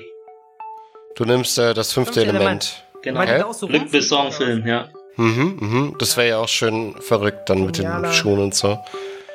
Genialer Film, aber äh, ich frage mich, wo da magnetische Schuhe eine Rolle spielen. Sind die da Mhm. vielleicht auf einem dieser komischen äh, fliegenden Autos und springen da aus dem Hochhaus raus? Da war doch so eine Szene, oder? Keine Ahnung, ich äh, bin der Meinung, es ist irgendeine, vielleicht in irgendeine Gefängnisszene oder irgendjemand ist da ausgebrochen, ich weiß es gar nicht mehr. Jakob, willst du einloggen? Äh, nee, ich war, also wenn, dann würde ich den Space einloggen, aber es könnte halt auch eine falsche Fährte sein, weil ich ja weiß, dass du auch so ein Hm, hm. bist. Geht so. Ja, ja, doch, ähm, vielleicht. ich log einfach C an, weil ich, ich kann mich in äh, fünftes Element äh, nicht dran erinnern, obwohl ich ja gerade diese eine Szene so ein bisschen ähm, Aha. durchgespielt habe. Also ich glaube, es gibt da wirklich so eine Szene, wo er dann so puh, aus so einem, so einem Hochhausdeck fliegt und da gibt's dieses Auto, was so fliegt.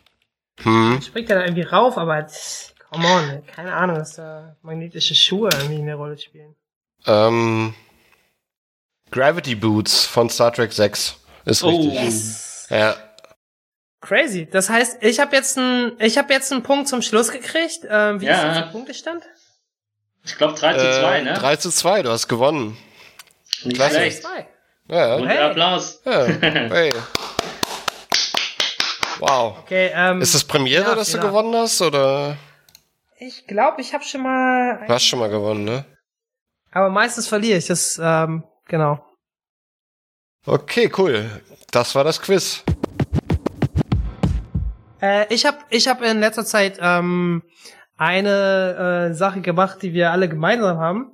Ja. Äh, wir hören und beschäftigen uns alle auch mit Podcasts. Ähm, Ja. Du hast äh, zu Beginn mal gesagt, was dich so privat fasziniert, ähm, was du so machst. Ähm, da war das Thema gefallen. Mhm. Ähm, ich höre in letzter Zeit auch einen, den du äh, auch natürlich genannt hast. Ah, Ich denke, der weltweit bekannteste Podcast von Joe Rogan ja. äh, Joe Rogan Experience und aber auch noch einen anderen. Und das äh, fand ich fast ein bisschen spannender noch, obwohl ich mich gestern wirklich bei einem Joe Rogan Netflix Special übelst, also wirklich sehr amüsiert habe Mhm. und dann gleich noch das zweite geguckt habe und ey, ich hätte am liebsten auch noch das dritte geguckt. Also das ist wirklich ein krasser Unterhalter, aber du hast vorgeschlagen Third Row Tesla.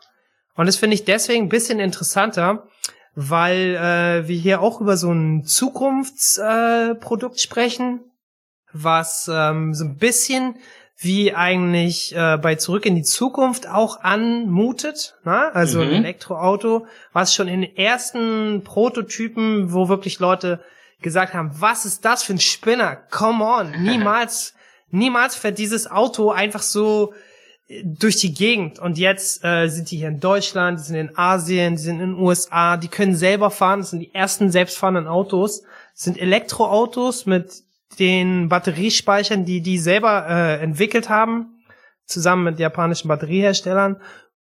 Äh, man kann da halt auch ähm, einfach in diesem Podcast ähm, so ein bisschen was äh, über diese Tesla-Fan-Community rausfinden, ne? Weil wenn ich das Mhm. richtig verstanden habe, ich habe mir nur eine Episode jetzt mal angeguckt, geht es eigentlich darum, dass äh, so ein, dass es so ein Tesla-Fan-Blog auf der Welt gibt von Fahrern und einfach nur äh, Begeisterten, äh, die die Vision teilen, die aber eigentlich gar nicht im Unternehmen angestellt sind Mhm. und die ähm, sich dann Leute einladen, die zu gewissen Themen ähm, was sagen. Und ich habe mir äh, eine Folge angeguckt von einem, der auch Musk mit Nachnamen heißt, aber es war nicht Elon, sondern hat er einen Bruder? ja, der hat einen älteren Bruder, ja. Kimball. Genau, und der war in der Sendung und ähm, hat so ein paar spannende Sachen erzählt, was jetzt die neuen Fabriken angeht und so. Mhm. Und wie, wie ist es äh, bei dir dazu gekommen, dass du das verfolgst, das Thema? Also, äh, ich bin ja auch technikaffin und ähm, ich bin schon seit 2011 äh, oder auch äh, seit dem Studium eigentlich schon im Podcast hören, äh, speziell Joe Rogan und so. Und ähm, da habe ich seit 2011 von Tesla zum ersten Mal gehört. Das war ihr erster Roadster. Und jetzt, äh, nach äh, fast zehn Jahren, jetzt gab es halt auch diesen Podcast. Und so kommen halt die Sachen zusammen. Ich höre gern Podcast und endlich auch mal einen Podcast, der näher an äh, Tesla dran ist, weil die haben auch ähm, Gäste wie Elon Musk dabei und äh, andere Ja. Familienmitglieder. Und da ist es halt ein guter Einblick, äh, einfach mal ähm, so die Person an sich zu hören, weil der Podcast ist ja eine sehr persönliche Sache. Leute haben da Zeit zu reden und es ist halt kein gekürztes Interview. Und äh, ich bin dazu gekommen, weil ich einfach technikaffin bin. Ich bin halt auch, ich spiele auch mit dem Gedanken, mir ein Tesla-Auto zu holen. Und ähm, ich ähm, habe halt in der Vergangenheit, in den letzten Jahren, zwei Jahren, halt viel über Tesla recherchiert. Also was ist das Produkt, das Auto, was haben die vor? Und äh, natürlich kommt man dann auch in an andere Themen, sowas wie äh, die auch Elon Musk macht, wie SpaceX. Und äh, diese Inhalte gibt's halt in diesem Podcast, ne? Hm. Also du bist ähm, nicht erst durch Joe Rogan darauf gestoßen, aber das hat das Thema wieder aufgemacht bei dir, oder? Ähm, Weil also diese dieser letzte Auftritt von, äh, ich glaube, Elon Musk war zweimal bei ihm zu Gast im Podcast und ähm, aha. das hatte auch tatsächlich Auswirkungen auf den Kursverlauf der Aktie von Tesla. Ja, ja. Äh, weil ähm, in USA seit seit kurzem äh, in einigen Staaten ähm, Gras legal. Mhm. Ja. Und äh, Joe Rogan wird von so gewissen CBD-Anbietern, glaube ich, auch ge- gesponsert. Mhm. Mhm. Ja, Elon Musk hat ja mal einen Zug äh, auf dem Podcast gemacht und das hat äh, am nächsten Tag den äh, Aktienpreis äh, drastisch fallen lassen. Wie äh, das Unternehmen Tesla ist natürlich auch SpaceX super interessant. Mhm. Haben wir jetzt ja auch gerade den Raketenstart ein bisschen mitverfolgt. Da würde ich jetzt äh, Adrian mal wieder mit ins Boot holen, weil der auch immer so Ja. ein Rocket Science Space-Typ ist. Mhm. Ähm, wie ist es bei dir äh, in der, also wie steht bei dir Elon Musk in der Kreide? Äh, na, Elon Musk ist auf jeden Fall so, so ein Machertyp, ne? Also ich finde es ganz interessant. Äh, es gibt ja eine Menge Tobabo um seine Persönlichkeit, weil er ja irgendwie einigermaßen schüchtern ist, nicht so gerne im Rampenlicht steht. Aber von ihm wird so äh, verlangt, wie so ein Apple-Heilsbringer irgendwelche Präsentationen zu machen und das neueste Produkt anzupreisen. Und man merkt irgendwie, das ist nicht so ganz sein Ding. Ja, das weiß ich gar nicht. Meinst du, das ist so? Ja, habe ich schon so das Gefühl. Wie siehst du das in Don? Also ich äh, habe eigentlich ein ganz gutes Bild von ihm. Also ich habe, wie gesagt, ähm, viel mir angeschaut um ihn herum, auch äh, ähm, also viele Interviews von ihm und äh, eigentlich, was ich daraus äh, genommen habe, also wenn ich auf Interviews ähm, schaue von ihm, die schon länger zurück äh, sind, wie zum Beispiel 2012 oder auch 2010, wo er einfach äh, schon Interviews bei SpaceX gegeben hat. Äh, Im Grunde genommen spricht der Mann die Wahrheit. Natürlich sein, ähm, wie er sich äh, artikuliert, das kommt einfach aus äh, aus seinem, wie soll ich sagen, sein sein Werdegang als äh, als Mensch. Äh, er ist halt kein Presenter und das das ist äh, auch etwas, was mir dran äh, an ihm gefällt er ist einfach nicht so ein Blender, ne? Also du kennst, du kennst halt Leute, die sind so richtige Präsentationsmaschinen, die, die hypen alles hoch und ähm, liefern wenig. Aber er sagt, äh, okay, wir, wir machen mit der Firma zum Beispiel ähm, äh, einen Ausflug ins Weltall und äh, er macht es. Ne? Und äh, SpaceX äh, hat das zehn Jahre lang verfolgt und äh, dann auch erfolgreich gemeistert. Und äh, der Erfolg, würde ich sagen, gibt ihm dann recht, ne? Also ähm, Steve Jobs wurde eben auch genannt, ne? Mhm. Habt ihr das gesagt oder habt ihr Apple gesagt? Ähm, ich finde die Parallele ist durchaus berechtigt.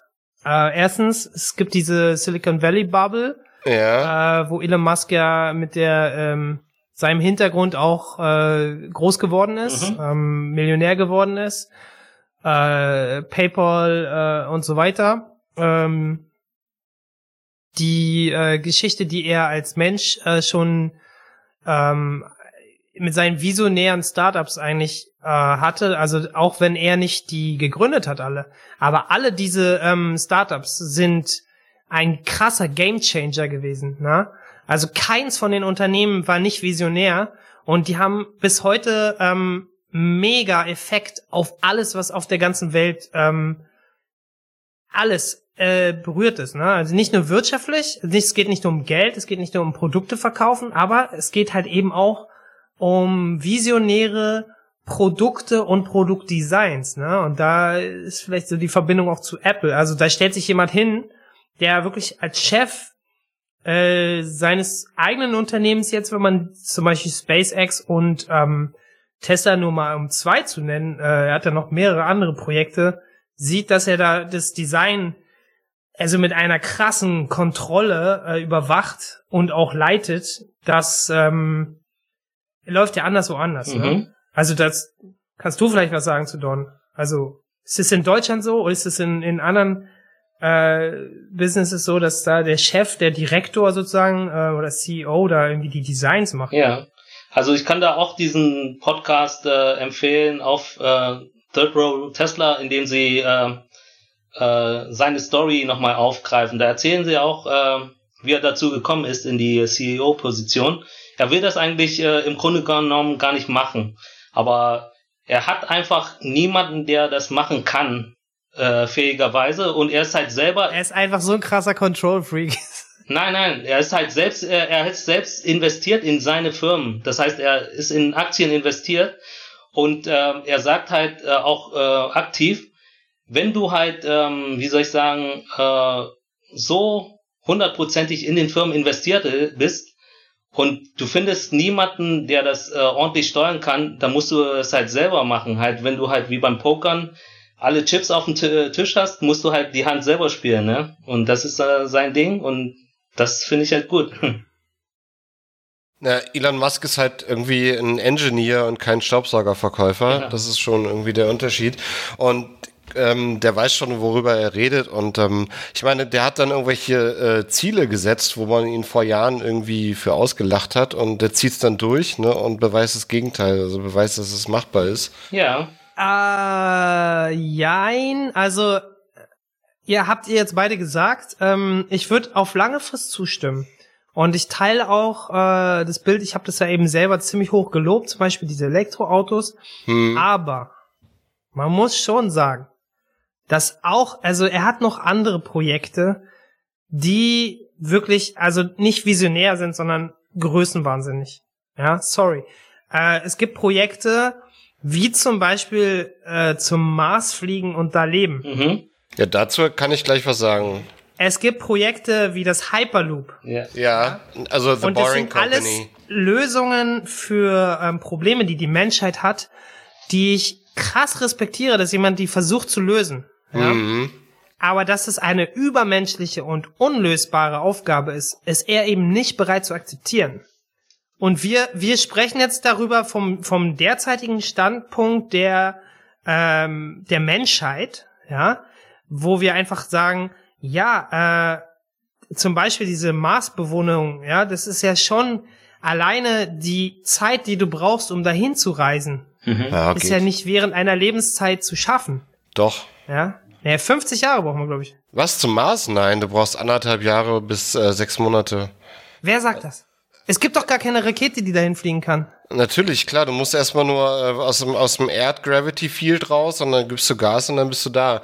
Also Also Mars-Missionen das hört sind... sich jetzt an, wie Musk das erklären würde. Deswegen Nein, liebe ich ihn so. Weil er stellt sich halt hin und, und erzählt es so und sagt, hey, wir müssen es doch nur machen. Wir müssen einfach nur die Rakete bauen und zack sind wir da, so. Also es gibt ja schon Sonden und Rover auf dem Mars und ähm, die Apollo-Rakete, also die Saturn-Rakete, hätte es auch theoretisch bis zum Mond, äh, zum Mars geschafft.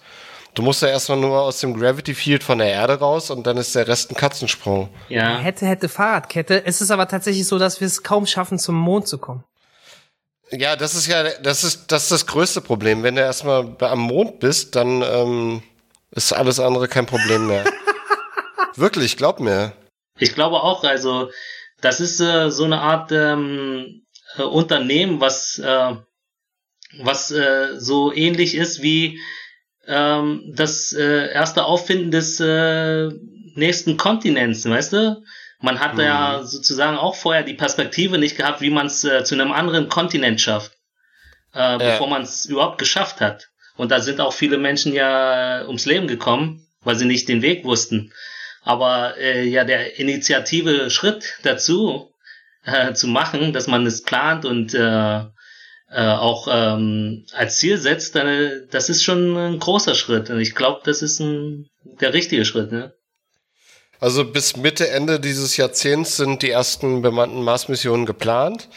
Und der baut ja jetzt auch gerade an einer fetten Rakete. Und das ist ähm, schon mit der Falcon Heavy, weiß ich nicht, ob das schon möglich wäre, zum Mars zu kommen. Also äh, man muss halt einfach mal sagen. Deswegen habe ich vorhin gesagt, ähm, ich weiß nicht, ob ich das, äh, diese Betrachtung teile. Äh, Elon Ja. Musk ist ja einer, der auch ein Nerd ist. Mhm. Ihr sagt, er ist ein äh, Engineer, da würde ich widersprechen. Er ist ein äh, sehr nah an den Ingenieuren lebender äh, Unternehmer und Investor, der eben kein Ingenieur ist und äh, aber so nah dran ist, dass er halt dieselben, die ersten Teslas hat er quasi mit mit geholfen zu bauen. Also Mhm. er ist definitiv jemand, der der Ahnung hat, wie Technik zusammengefügt wird. Ne? Ja. Ähm, ich weiß nicht, was er für einen Abschluss hat, aber das ist das größte Problem, glaube ich, das zwischen seiner Vision und den Menschen, die das ausführen in seinem Betrieb. Teilweise ist es da, glaube ich, sehr edgy.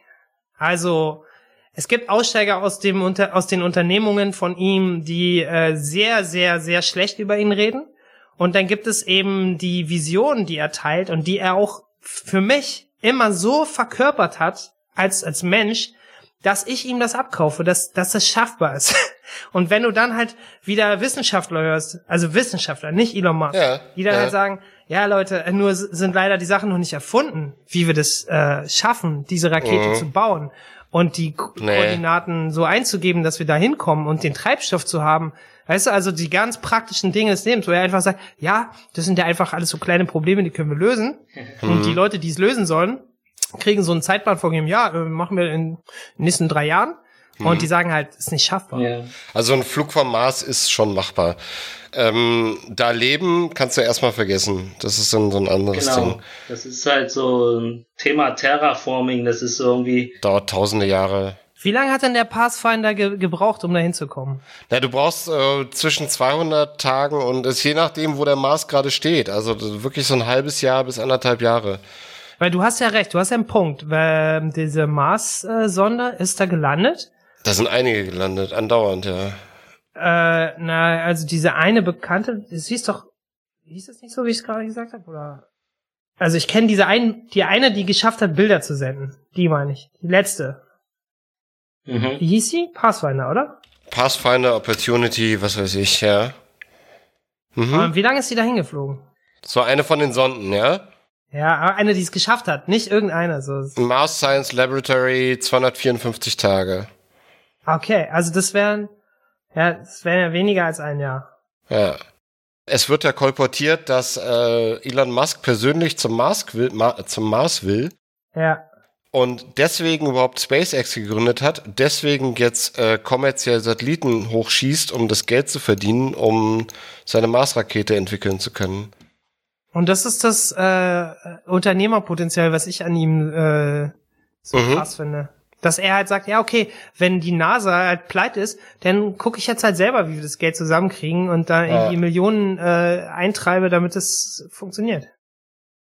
Ja, also der arbeitet ja jetzt also für die NASA sozusagen. Ja, Also mit der NASA, äh, nicht für die NASA. Genau. Also der betreibt da jetzt diese Raumkapsel für die NASA und kriegt dafür für jeden Staat Geld, ne?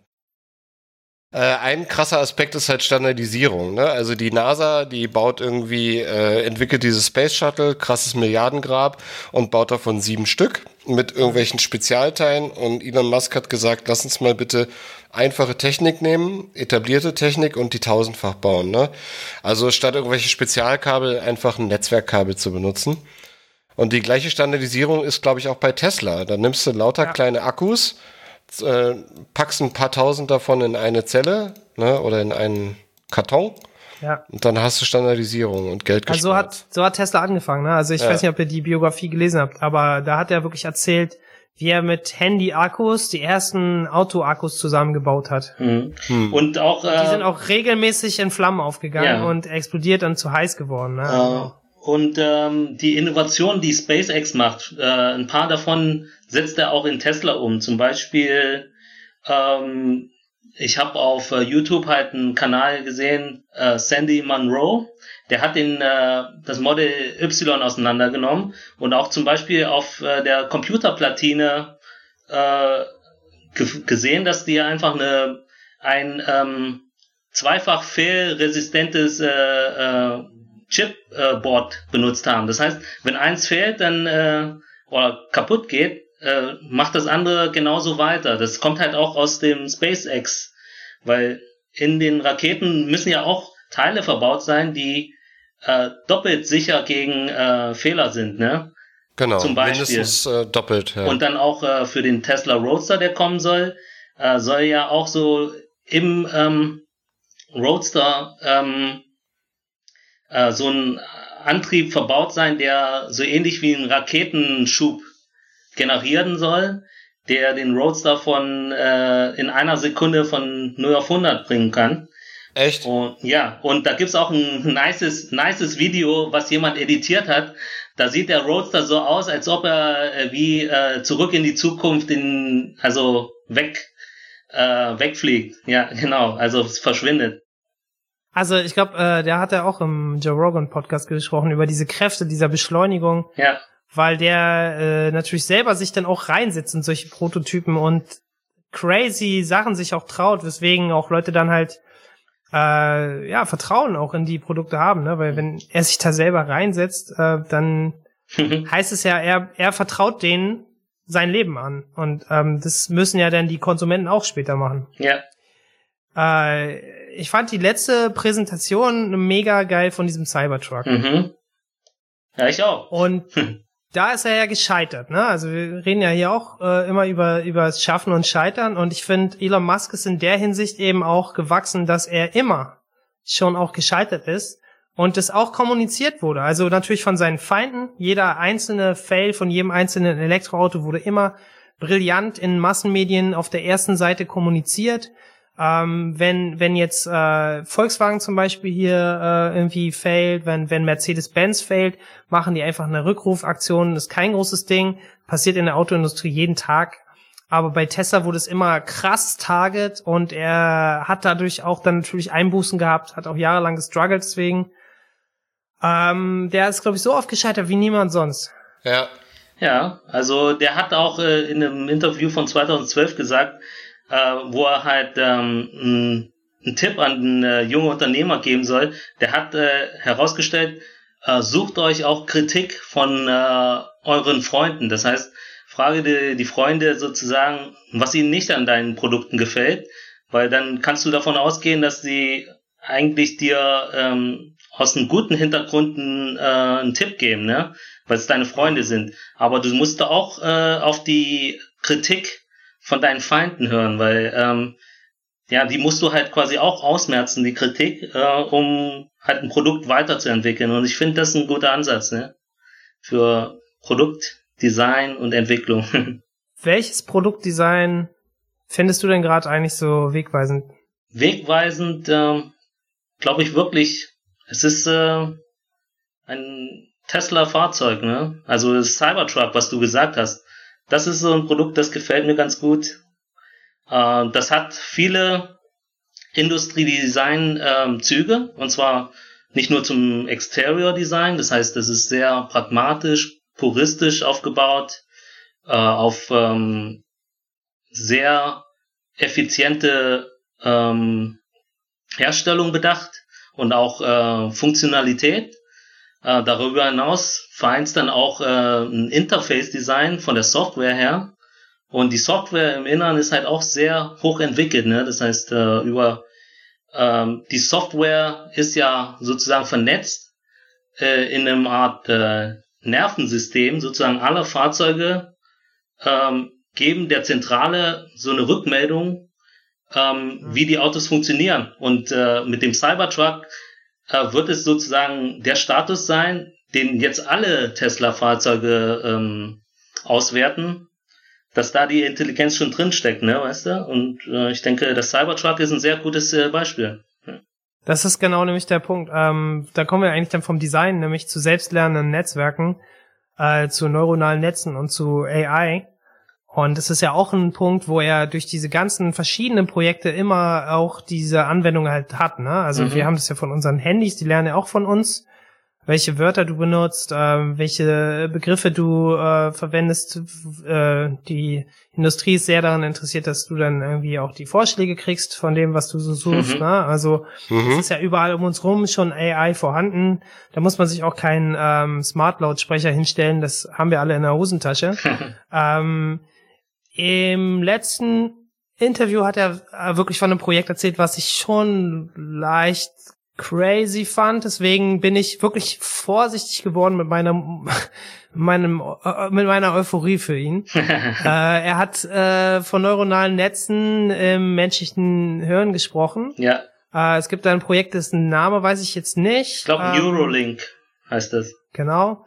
Und da geht's halt tatsächlich um Chips im Gehirn. Ja, es geht äh, darum, dass man, äh, ich will jetzt nicht zu, ähm, sag ich mal, zu grafisch werden, aber es geht darum, dass man ähm, elektronische Verbindungen zum Gehirn herstellt, ne? Mit kleinsten ähm, äh, Leitungen, die in, äh, im Gehirn implantiert werden und die sollen es quasi ermöglichen, Gedankengänge schneller zu transferieren, schneller als äh, das, was wir jetzt machen, zum Beispiel über Sprache äh, Ja. miteinander zu kommunizieren. Das heißt über bloß Gehirnströme. Und das finde ich echt äh, auch ein interessantes Thema. Also Interessant ist auf jeden Fall. ja, ja, es ist ja so ein bisschen, es ist ja so ein bisschen Matrix, ne? Also wenn du es, wenn du die Vision äh, von Matrix oder sowas wie ein Anime Ghost in the Shell siehst, da geht's ja auch um die, äh, wie soll ich sagen, was machte eigentlich so ähm, unser Bewusstsein aus, wenn wir halt was denken? Was macht Menschlichkeit aus? Genau. Und wir verbinden uns mit einer Maschine oder mit, mit elektronischen Also dieses Mensch-Maschine-Interface, ja, und dann diese ethischen Probleme damit. Genau. Er hat einen, er hat einen fairen Punkt, ne? Also es geht um diese Cyborg, äh, um diese, diese Verbindung von Maschine und Mensch, ne? Mhm. Ja.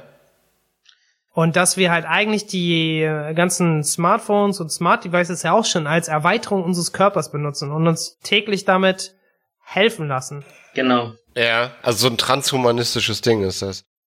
Genau, es wird ja auch irgendwie wie als Teil unserer, unseres Körpers äh, empfunden, wenn wir zum Beispiel, manche Leute, wenn die halt ihr Handy nicht dabei haben, die verspüren einfach, es vielleicht äh, es klingelt in der Hose, also, obwohl es nicht dabei ist und sowas. Genau, sowas. Phantom-Vibration. Obwohl, äh, aber man, man fühlt sich irgendwie damit verbunden, ne? Und das wäre halt eine direkte Verbindung. Ich würde es ich würd's halt so zum Abschluss bringen. Er ist halt äh, bei allen diesen echt wahrscheinlich die Menschheit auch äh, in neues Zeitalter ähm, bewegenden Techniken ganz weit vorne. Er hat überall seine Finger drin, bis Ja. sogar zur äh, modernen äh, Stadtplanung und Regionalplanung, äh, wo ich dann vielleicht so ein bisschen den Bogen auch zurückschlagen könnte. Ähm, ich habe ja mal äh, Architektur und Stadtplanung studiert und was, was, was mich mal eigentlich interessieren würde, ist, ähm, wie ist denn das eigentlich mit solchen äh, Techniken ähm, in Südostasien, also äh, speziell in Vietnam? Sind die Leute da äh, überhaupt auf einem wirtschaftlichen Level, dass, dass sich da jemanden ähm, Tesla leisten kann? Gibt es da Ladestationen? Äh, China ist ja da ziemlich weit vorne, mhm. deswegen würde es mich mal interessieren. Ja, äh, ich denke, oder ich weiß, ähm, dass ähm, die äh, vietnamesische Autofirma, ähm, also das ist ein äh, privates Unternehmen, Winfast heißt die, das ist von einem reichsten vietnamesischen Mann kreiert worden, dieses ganze Konglomerat mit verschiedenen Zweigen, aber unter anderem auch Autos und äh, die arbeiten an Elektroautos und ähm, und äh, die die werden wahrscheinlich die ersten sein, die die äh, Infrastruktur für Elektroautos dort in dem Land äh, machen werden. Nicht Tesla, aber ich glaube, Tesla ist ja auch nicht sehr weit weg. Äh, die sind halt in äh, Shanghai Hm. und ich glaube auch, dass die von diesem Standpunkt aus äh, Asien äh, quasi ähm, beliefern können mit, äh, mit ihren Autos. Und das ist vielleicht äh, bloß innerhalb von den nächsten fünf oder zehn Jahren schon der Fall. Ne? Also das kann schnell gehen. Nur die Gesetze dafür müssen halt ähm, geändert werden. Und Tesla ist ja auch eines der ersten äh, Firmen, die äh, in ausländischer Hand äh, ihre eigene Fabrik in China machen durften. Also die davor, von daher wurden ja auch gesetzt, so? ja. Es gibt aber auch deutsche Autobauer, die da. Nein, aber die wäre, also das, das, das sagt er auch in dem einen Podcast bei Third Road Tesla. Davor waren es immer Joint Venture, das heißt, ähm, äh, ausländische Firmen haben Joint Venture mit äh, lokalen Firmen gemacht, Ja. um dort zu produzieren. Aber er kam mit äh, Tesla relativ spät. Da hatten alle schon Partner. Das heißt, er, er konnte mit niemandem Joint Venture machen. Deswegen hat er sozusagen auch äh, äh, dafür gearbeitet, dass die Gesetze geändert worden sind, dass ausländische Firmen selber eine Firma äh, dort aufmachen können in, äh, in China Mhm. und selbst eine, äh, eine Fabrik äh, auch besitzen dürfen. Und na, das gilt jetzt nicht nur für Tesla, ab jetzt äh, können auch andere ähm, ausländische Mobil Automobilhersteller eine Firma gründen dort. Ne? Verstehe. Da war er dann Vorreiter. Ja. Also eine der Sachen, die mich von Anfang an sehr früh schon begeistert hat, ist die Verbindung von Photovoltaik, äh, elektrischen Autos und Energiewende. Mhm. Also in, nicht in dem, ich finde diesen Begriff eigentlich furchtbar. Schade, dass ich den jetzt auch benutze, aber es ist halt ein Terminus geworden äh, von den Gegnern derselben Sache. Äh, die ähm, Sache ist ja einfach die, wir haben moderne äh, Megacities. In Deutschland haben wir die nicht. Ja, Mhm. in Europa haben wir, glaube ich, zwei oder eine maximal. Also wenn, ich glaube, London ist die größte. Und es gibt eigentlich diese City-Probleme, die LA, Mhm. New York und fast jede Hauptstadt von einem asiatischen Land hat, nicht in Deutschland. Ja.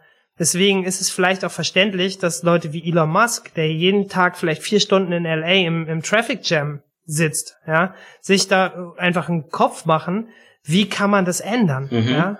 Also wenn ihr wisst, äh, wie so ein wie so ein Hammer oder so ein amerikanisches Auto Diesel rauspustet, weil natürlich die ganze Zeit die Klimaanlage an sein muss, weil du halt in der Hitze der äh, kalifornischen Wüste sonst stirbst, Ja. weil Ja. es einfach viel zu heiß Ja. ist. Ja, die Leute si sitzen halt vier Stunden Im Stau. in einem laufenden Motor im Stau und kommen vielleicht 100 Meter voran. Und das sind äh, Zustände, die haben wir auf der Welt überall. Mhm. Ja? Und die Antwort dann auch noch ist, und das hat er bisher nicht geschafft, aber das war immer sein erklärtes Ziel, die auch noch äh, preisgünstig anzubieten, damit sich wirklich alle Menschen äh, so einen auch leisten können. Mhm. Äh, das fand ich schon immer, das hat mich schon immer sehr begeistert. Und deswegen finde ich halt die große Frage, ja, ist ja eigentlich, wie schafft es jetzt Asien, nicht den gleichen Fehler zu machen wie wir, wo jetzt da einfach in, du hast jetzt das Beispiel gemacht, 20 Millionen mehr innerhalb äh, der letzten, wie viel, zehn Jahre? Ja, 20 Oder wie Jahre. waren das? Äh, Also einfach eine äh, krasse Bevölkerungsexplosion stattgefunden hat Ja. Mhm. und ähm, auch die städtischen Strukturen bestimmt ähnliche Sachen, äh, ähnliche äh, Zustände äh, hergeben wie äh, mein Beispiel jetzt eben. Ich kann das nicht aus erster Hand sagen, aber wie ist es in, in Hanoi, wie ist es in Saigon? Ähm, meinst du, wie der Verkehr ist? Ja, das ist sehr stark. Es kaufen sich sehr viele Leute Autos und ich befürchte auch durch die Steuerbefreiung äh, von EU-Gütern, zum Beispiel Autos, werden das, wird es mehr? noch mehr werden. Ähm, und ähm, Gut für die deutsche Autoindustrie. Genau, und es gibt auch äh, regelmäßig äh, sehr große Staus in den Großstädten und da fahren jetzt sogar hauptsächlich Mopeds, ne? Das heißt, Ja. nicht nur Autos, da sind schon so viele Menschen unterwegs und wenn die alle ein Auto haben, dann äh, wird's noch mal schlimmer als äh, als jetzt sogar. Also ich meine, man muss natürlich sagen, Elektroautos sind auch nicht unproblematisch. Ne? Wir brauchen auch Kraftwerke, um den ganzen Strom herzustellen, aber in den Städten hast du dann nicht mehr diesen, diesen Smog. Hm? Und zum Beispiel jeder äh, kennt diese äh, Smogwolke von Shanghai. Mhm. Hm. Ja, aber ich glaube auch, dass äh, mit der Zeit wird sich das verbessern. Man hat ja sicherlich auch, was du gerade gesagt hast, dieses Bild von Peking in Erinnerung, wo du halt die Skyline überhaupt nicht mehr sehen konntest. Aber innerhalb von zehn Jahren, in zehn Jahren hat sich das auch verbessert. Wie du gesagt hast, äh, China hat äh, viele Elektroautos einfach ähm, subventioniert und das hat halt auch bei den Leuten so das äh, Umdenken oder einfach den Antrieb gegeben, Elektroautos zu kaufen und es hat auch ähm, erheblich zur Luftqualität beigetra Mhm. beigetragen. Ich war selbst in Shanghai und ich war da fasziniert davon, wie viele Leute einfach mit einem Elektroscooter unterwegs sind. Also andauernd hörst du immer Leute mit einem Elektroscooter, Kinder fahren mit einem Elektrofahrrad an dir vorbei und so. Und ich glaube, das kann funktionieren in Großstädten. Ne? Also wenn du halt auf Elektrofahrzeuge umstellst, ähm, ist das viel, viel gesünder. Weil man eben das, das jetzt einfach machen kann, ne? Ja. Also, äh, ich möchte jetzt nicht diese Debatte irgendwie äh, vom Zaun brechen, ob das jetzt einen besseren grünen Fingerabdruck hat, ne? Mhm. Weil äh, wir vergleichen jetzt einfach äh, diese, diese alten Diesel- und Hm. Benzinantrieb mit kein Auspuff. Ja. Und das möchte ich jetzt einfach nur mal so in den Raum stellen. Ja. Dass halt äh, Elon Musk halt auch noch ganz andere Projekte hat, wie zum Beispiel eben diese Hyperloop, habe ich vorhin schon angesprochen, der, der dann diese Boring Company gemacht. Äh, die machen jetzt ja sogar auch ganz neue Ideen, ne? Also dass sie da irgendwie Tunnels für äh, elektroangetriebene, selbstfahrende Autos machen wollen und so. Ja. Mhm. Also da gibt's äh, schon viele Sachen, die in unseren, ja, sag ich mal, gewachsenen alten Städten vielleicht äh, auch gar nicht vorstellbar sind. Aber in diesen schnell wachsenden Megametropolen, das darf man halt nicht vergessen, dass die halt so schnell wachsen, Ja. dass die Infrastruktur auch jeden Tag noch gebaut wird. Ja. Also an diesen chinesischen Megastädten, die wir alle teilweise gar nicht mit Namen kennen. Ja. Und auch an den vielen anderen asiatischen Städten, wo wir uns als Europäer nicht jeden Tag aufhalten, weil es nicht die Standard-Urlaubsziele sind, äh, wird jeden Tag so viel an die Stadt rangebaut, dass diese Infrastruktur halt auch einfach gerade noch am Wachsen ist. Mhm. Ne? Und dass man die jetzt zum Beispiel Elektroautos können halt nur dann funktionieren, wenn du auch die Infrastruktur hast, die Ja. zu laden. Es muss einfach funktionieren. Ja. Und ähm, ich glaube, da sind die Asiaten halt äh, ein bisschen weiter, weil die eben diesen, diesen, diesen Wirtschaftswachstum und diesen Wachstum, was Mhm. das Bauliche angeht, jetzt gerade noch durchleben. Ja. Wahrscheinlich auch Vietnam noch, noch viel äh, wachsen wird. Und dann hoffe ich halt, ähm, dass das vielleicht auch so ein, so ein Motor wird in die gute Richtung. Ja. Bisher stehen da jetzt einfach nur die Fabriken, die halt auch den ganzen Smog rauspusten, weil wir äh, unsere ganze äh, Produktion nach Asien ausgelagert Ja. haben. Ja, ich glaube, das ist, das ist äh, auf einem guten Weg. Also die Intention ist auf jeden Fall da. Wie ich gesagt habe, äh, Winfast Hm. möchte Elektrofahrzeuge machen und das ist auf jeden Fall der erste Schritt. Äh, ob die gute Produkte herstellen wie Tesla, das wird sich in den nächsten zehn Jahren zeigen. Ja. Aber die Leute sind äh, äh, von, von der Bevölkerung her offen für solche Vorschläge. Das heißt, da gibt's niemanden, der sagt, okay, äh, kein Elektrofahrzeug, ich mag lieber meinen Benziner oder so, sondern die sind alle auf der Suche nach äh, Verbesserung ihrer Lebensumstände und äh, ja, das ist ein guter Nährboden. Das ist ja dann auch nochmal ein äh, optimistischer Blick in die Zukunft. Auf jeden Fall. Ich finde auch, eigentlich ist ein cooler, eine coole Art, vielleicht auch das Gespräch mit so einem positiven Blick in die Zukunft zu beenden. Ja. Ähm, Es wird alles besser. Wir haben am Ende der Sendung ja immer noch so einen ähm, kurzen Name-Dropping-Moment, wo eigene Projekte und vielleicht auch Inspirationen ähm, untergebracht werden können. Das wäre jetzt dann soweit. Haha. Vielleicht kannst du uns einfach, weil du auch wirklich viel ähm, so dich mit solchen Themen beschäftigst, äh, noch ein paar Hinweise geben und den Hörern, ähm, was man sich vielleicht mal angucken sollte. Ähm, mhm. technisch, Produktdesign, aber vielleicht auch so eine Sachen wie jetzt so diese Third Row Tesla. Ja, Produktdesign, da würde ich äh, empfehlen äh, yankodesign.com, also Y-A-N-K-O, yankodesign.com. Da habe ich immer sehr viele Stunden als Designstudent verbracht, um äh, coole Konzepte zu sehen. Äh, dann auch den Industriedesign-Blog äh, core77.com. Da habe ich auch viele Artikel gelesen, ähm, die mich einfach äh, ja als zu einem besseren Designer gemacht haben, um Ja. meine Denke zu verbessern. Ähm, ich glaube auch, ähm, ja, unter anderem verfolge ich auch viele ähm, verschiedene Künstler und äh, da würde ich äh, Kim Jung-gi empfehlen, ist ein koreanischer Künstler. Ähm, den findet man sicherlich auch schnell äh, auf YouTube. Äh, der hat nämlich unter, ja, unter anderem viele so äh, Live-Drawing-Sessions, wo er bloß mit einem äh, Pinselstift äh, auf eine ganz große weiße Wand anfängt zu zeichnen und da geben sich ganz viele ähm, fantasievolle Bilder. Comic-Autor ist es. Ja, ja, also der ist richtig cool.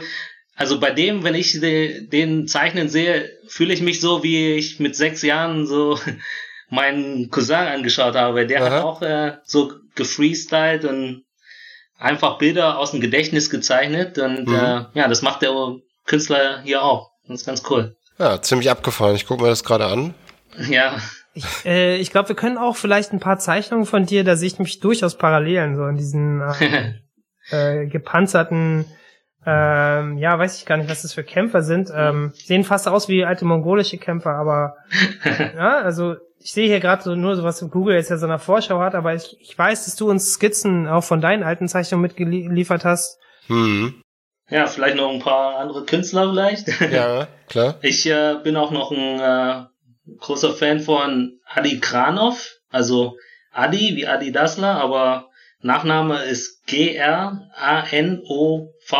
Mhm. Äh, der hat unter anderem auch äh, viele Illustrationen zu dem ersten Iron Man Teil gemacht und vorher auch äh, Iron Man. Ah, okay. Und der hat halt, er ist halt aus dem Ostblock äh, äh, gekommen, ich glaube Georgien. Bosnien. Oh, Bosnien, ja, okay. Und äh, er war, er ist halt äh, so ein klassisch ausgebildeter Künstler, deswegen mag ich halt seinen, seinen Stil. Ah, sehr sketchy, ne? Genau. Okay. Also Skizzen als auch der arbeitet halt mit Aquarellfarbe mhm. und äh, und Bleistift viel. Also traditionelle Medien, nicht digital. Ja. Das hilft, glaube ich, auch vielen Leuten mal äh, zu, äh, zu sehen, wie man halt äh, so harte Handfertigkeiten lernt. Also das ist äh, ganz cool. Ja. Ich bin jetzt auf seiner Webseite gelandet. Hat, äh, wie folgst du ihm auf Instagram oder? Ja, auf Instagram und auf äh, Facebook bin ich auch mit ihm verbunden und ähm, ich glaube ähm, über YouTube habe ich auch ja viele Videos von ihm gesehen. Ansonsten gibt's noch äh, idsketching.com. Das ist für Industriedesign-Skizzen. Äh, äh, Spencer Nugent. Ähm, der zeigt dir, wie man äh, Industriedesign Konzepte zeichnet. Das ist ganz cool. Cool. Ja, und äh, Scott Robertson hat noch The Gnomon äh, Workshop. Scott Robertson ist auch ein alter Industriedesigner, aber der ist eher mehr in Concept Art. Ja, wir haben ja, wir haben ja die Möglichkeit hier in den Shownotes zu dem Podcast ähm, das äh, einzupflegen. Das heißt, wenn man den dann abonniert, kann man die Sachen dann einfach äh, in der Podcast-Beschreibung nachlesen und anklicken. Ja. Vielleicht ist das die einfachste Art und Weise, diese ja, ja. coolen Tipps zu teilen. Ja, also ich fand es super spannend. Äh, ich könnte mich jetzt auch noch äh, vier Stunden weiter mit dir unterhalten. Ähm, ich würde mich aber trotzdem jetzt erstmal bedanken, ähm, dass du äh, hier mir den alten Freundschaftsdienst erwiesen hast und uns echt tolle Geschichten erzählt hast. Ja. Auch äh, in unseren Vorgesprächen schon sehr inspirativ. Es gab viele Sachen, die haben wir jetzt gar nicht besprochen. Es gab aber auch viele neue Sachen. Äh, die fand ich teilweise auch echt spannend. Hm. Und äh, ich bin echt sehr gespannt, wie, wie dein weiterer Weg verläuft.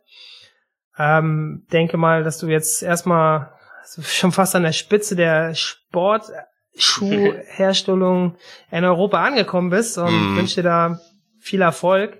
Ist auch architektonisch ein sehr interessanter Laden, da hätte ich mich auch gerne drüber anhalten, aber das können wir alles mal ja. gerne ähm, wiederholen. Ja, also ich danke auch äh, euch auch für euer Interesse. Also ich bin ja normalerweise eher ein äh, verschlossener Mensch. Ich bin auch nicht so jemand, der viel äh, über soziale Netzwerke teilt. Und äh, war, war cool mit euch einfach äh, locker drüber zu sprechen. ja, ich fand auch, das war auf jeden Fall ein cooles Gespräch. Krasse Anekdoten oder interessante Anekdoten, die dabei rauskamen. Ähm, ich danke dir auf jeden Fall, dass du uns hier mehrere Stunden deines Sonntags geschenkt hast und dass das so geklappt hat. bin auch super happy. Ähm, dann können wir uns äh, von den Zuschauern, hätte ich ja fast gesagt, ich bin schon bei YouTube irgendwie, von den Zuhörern verabschieden. ja. Bis bald. Danke euch allen. Ciao. Ciao.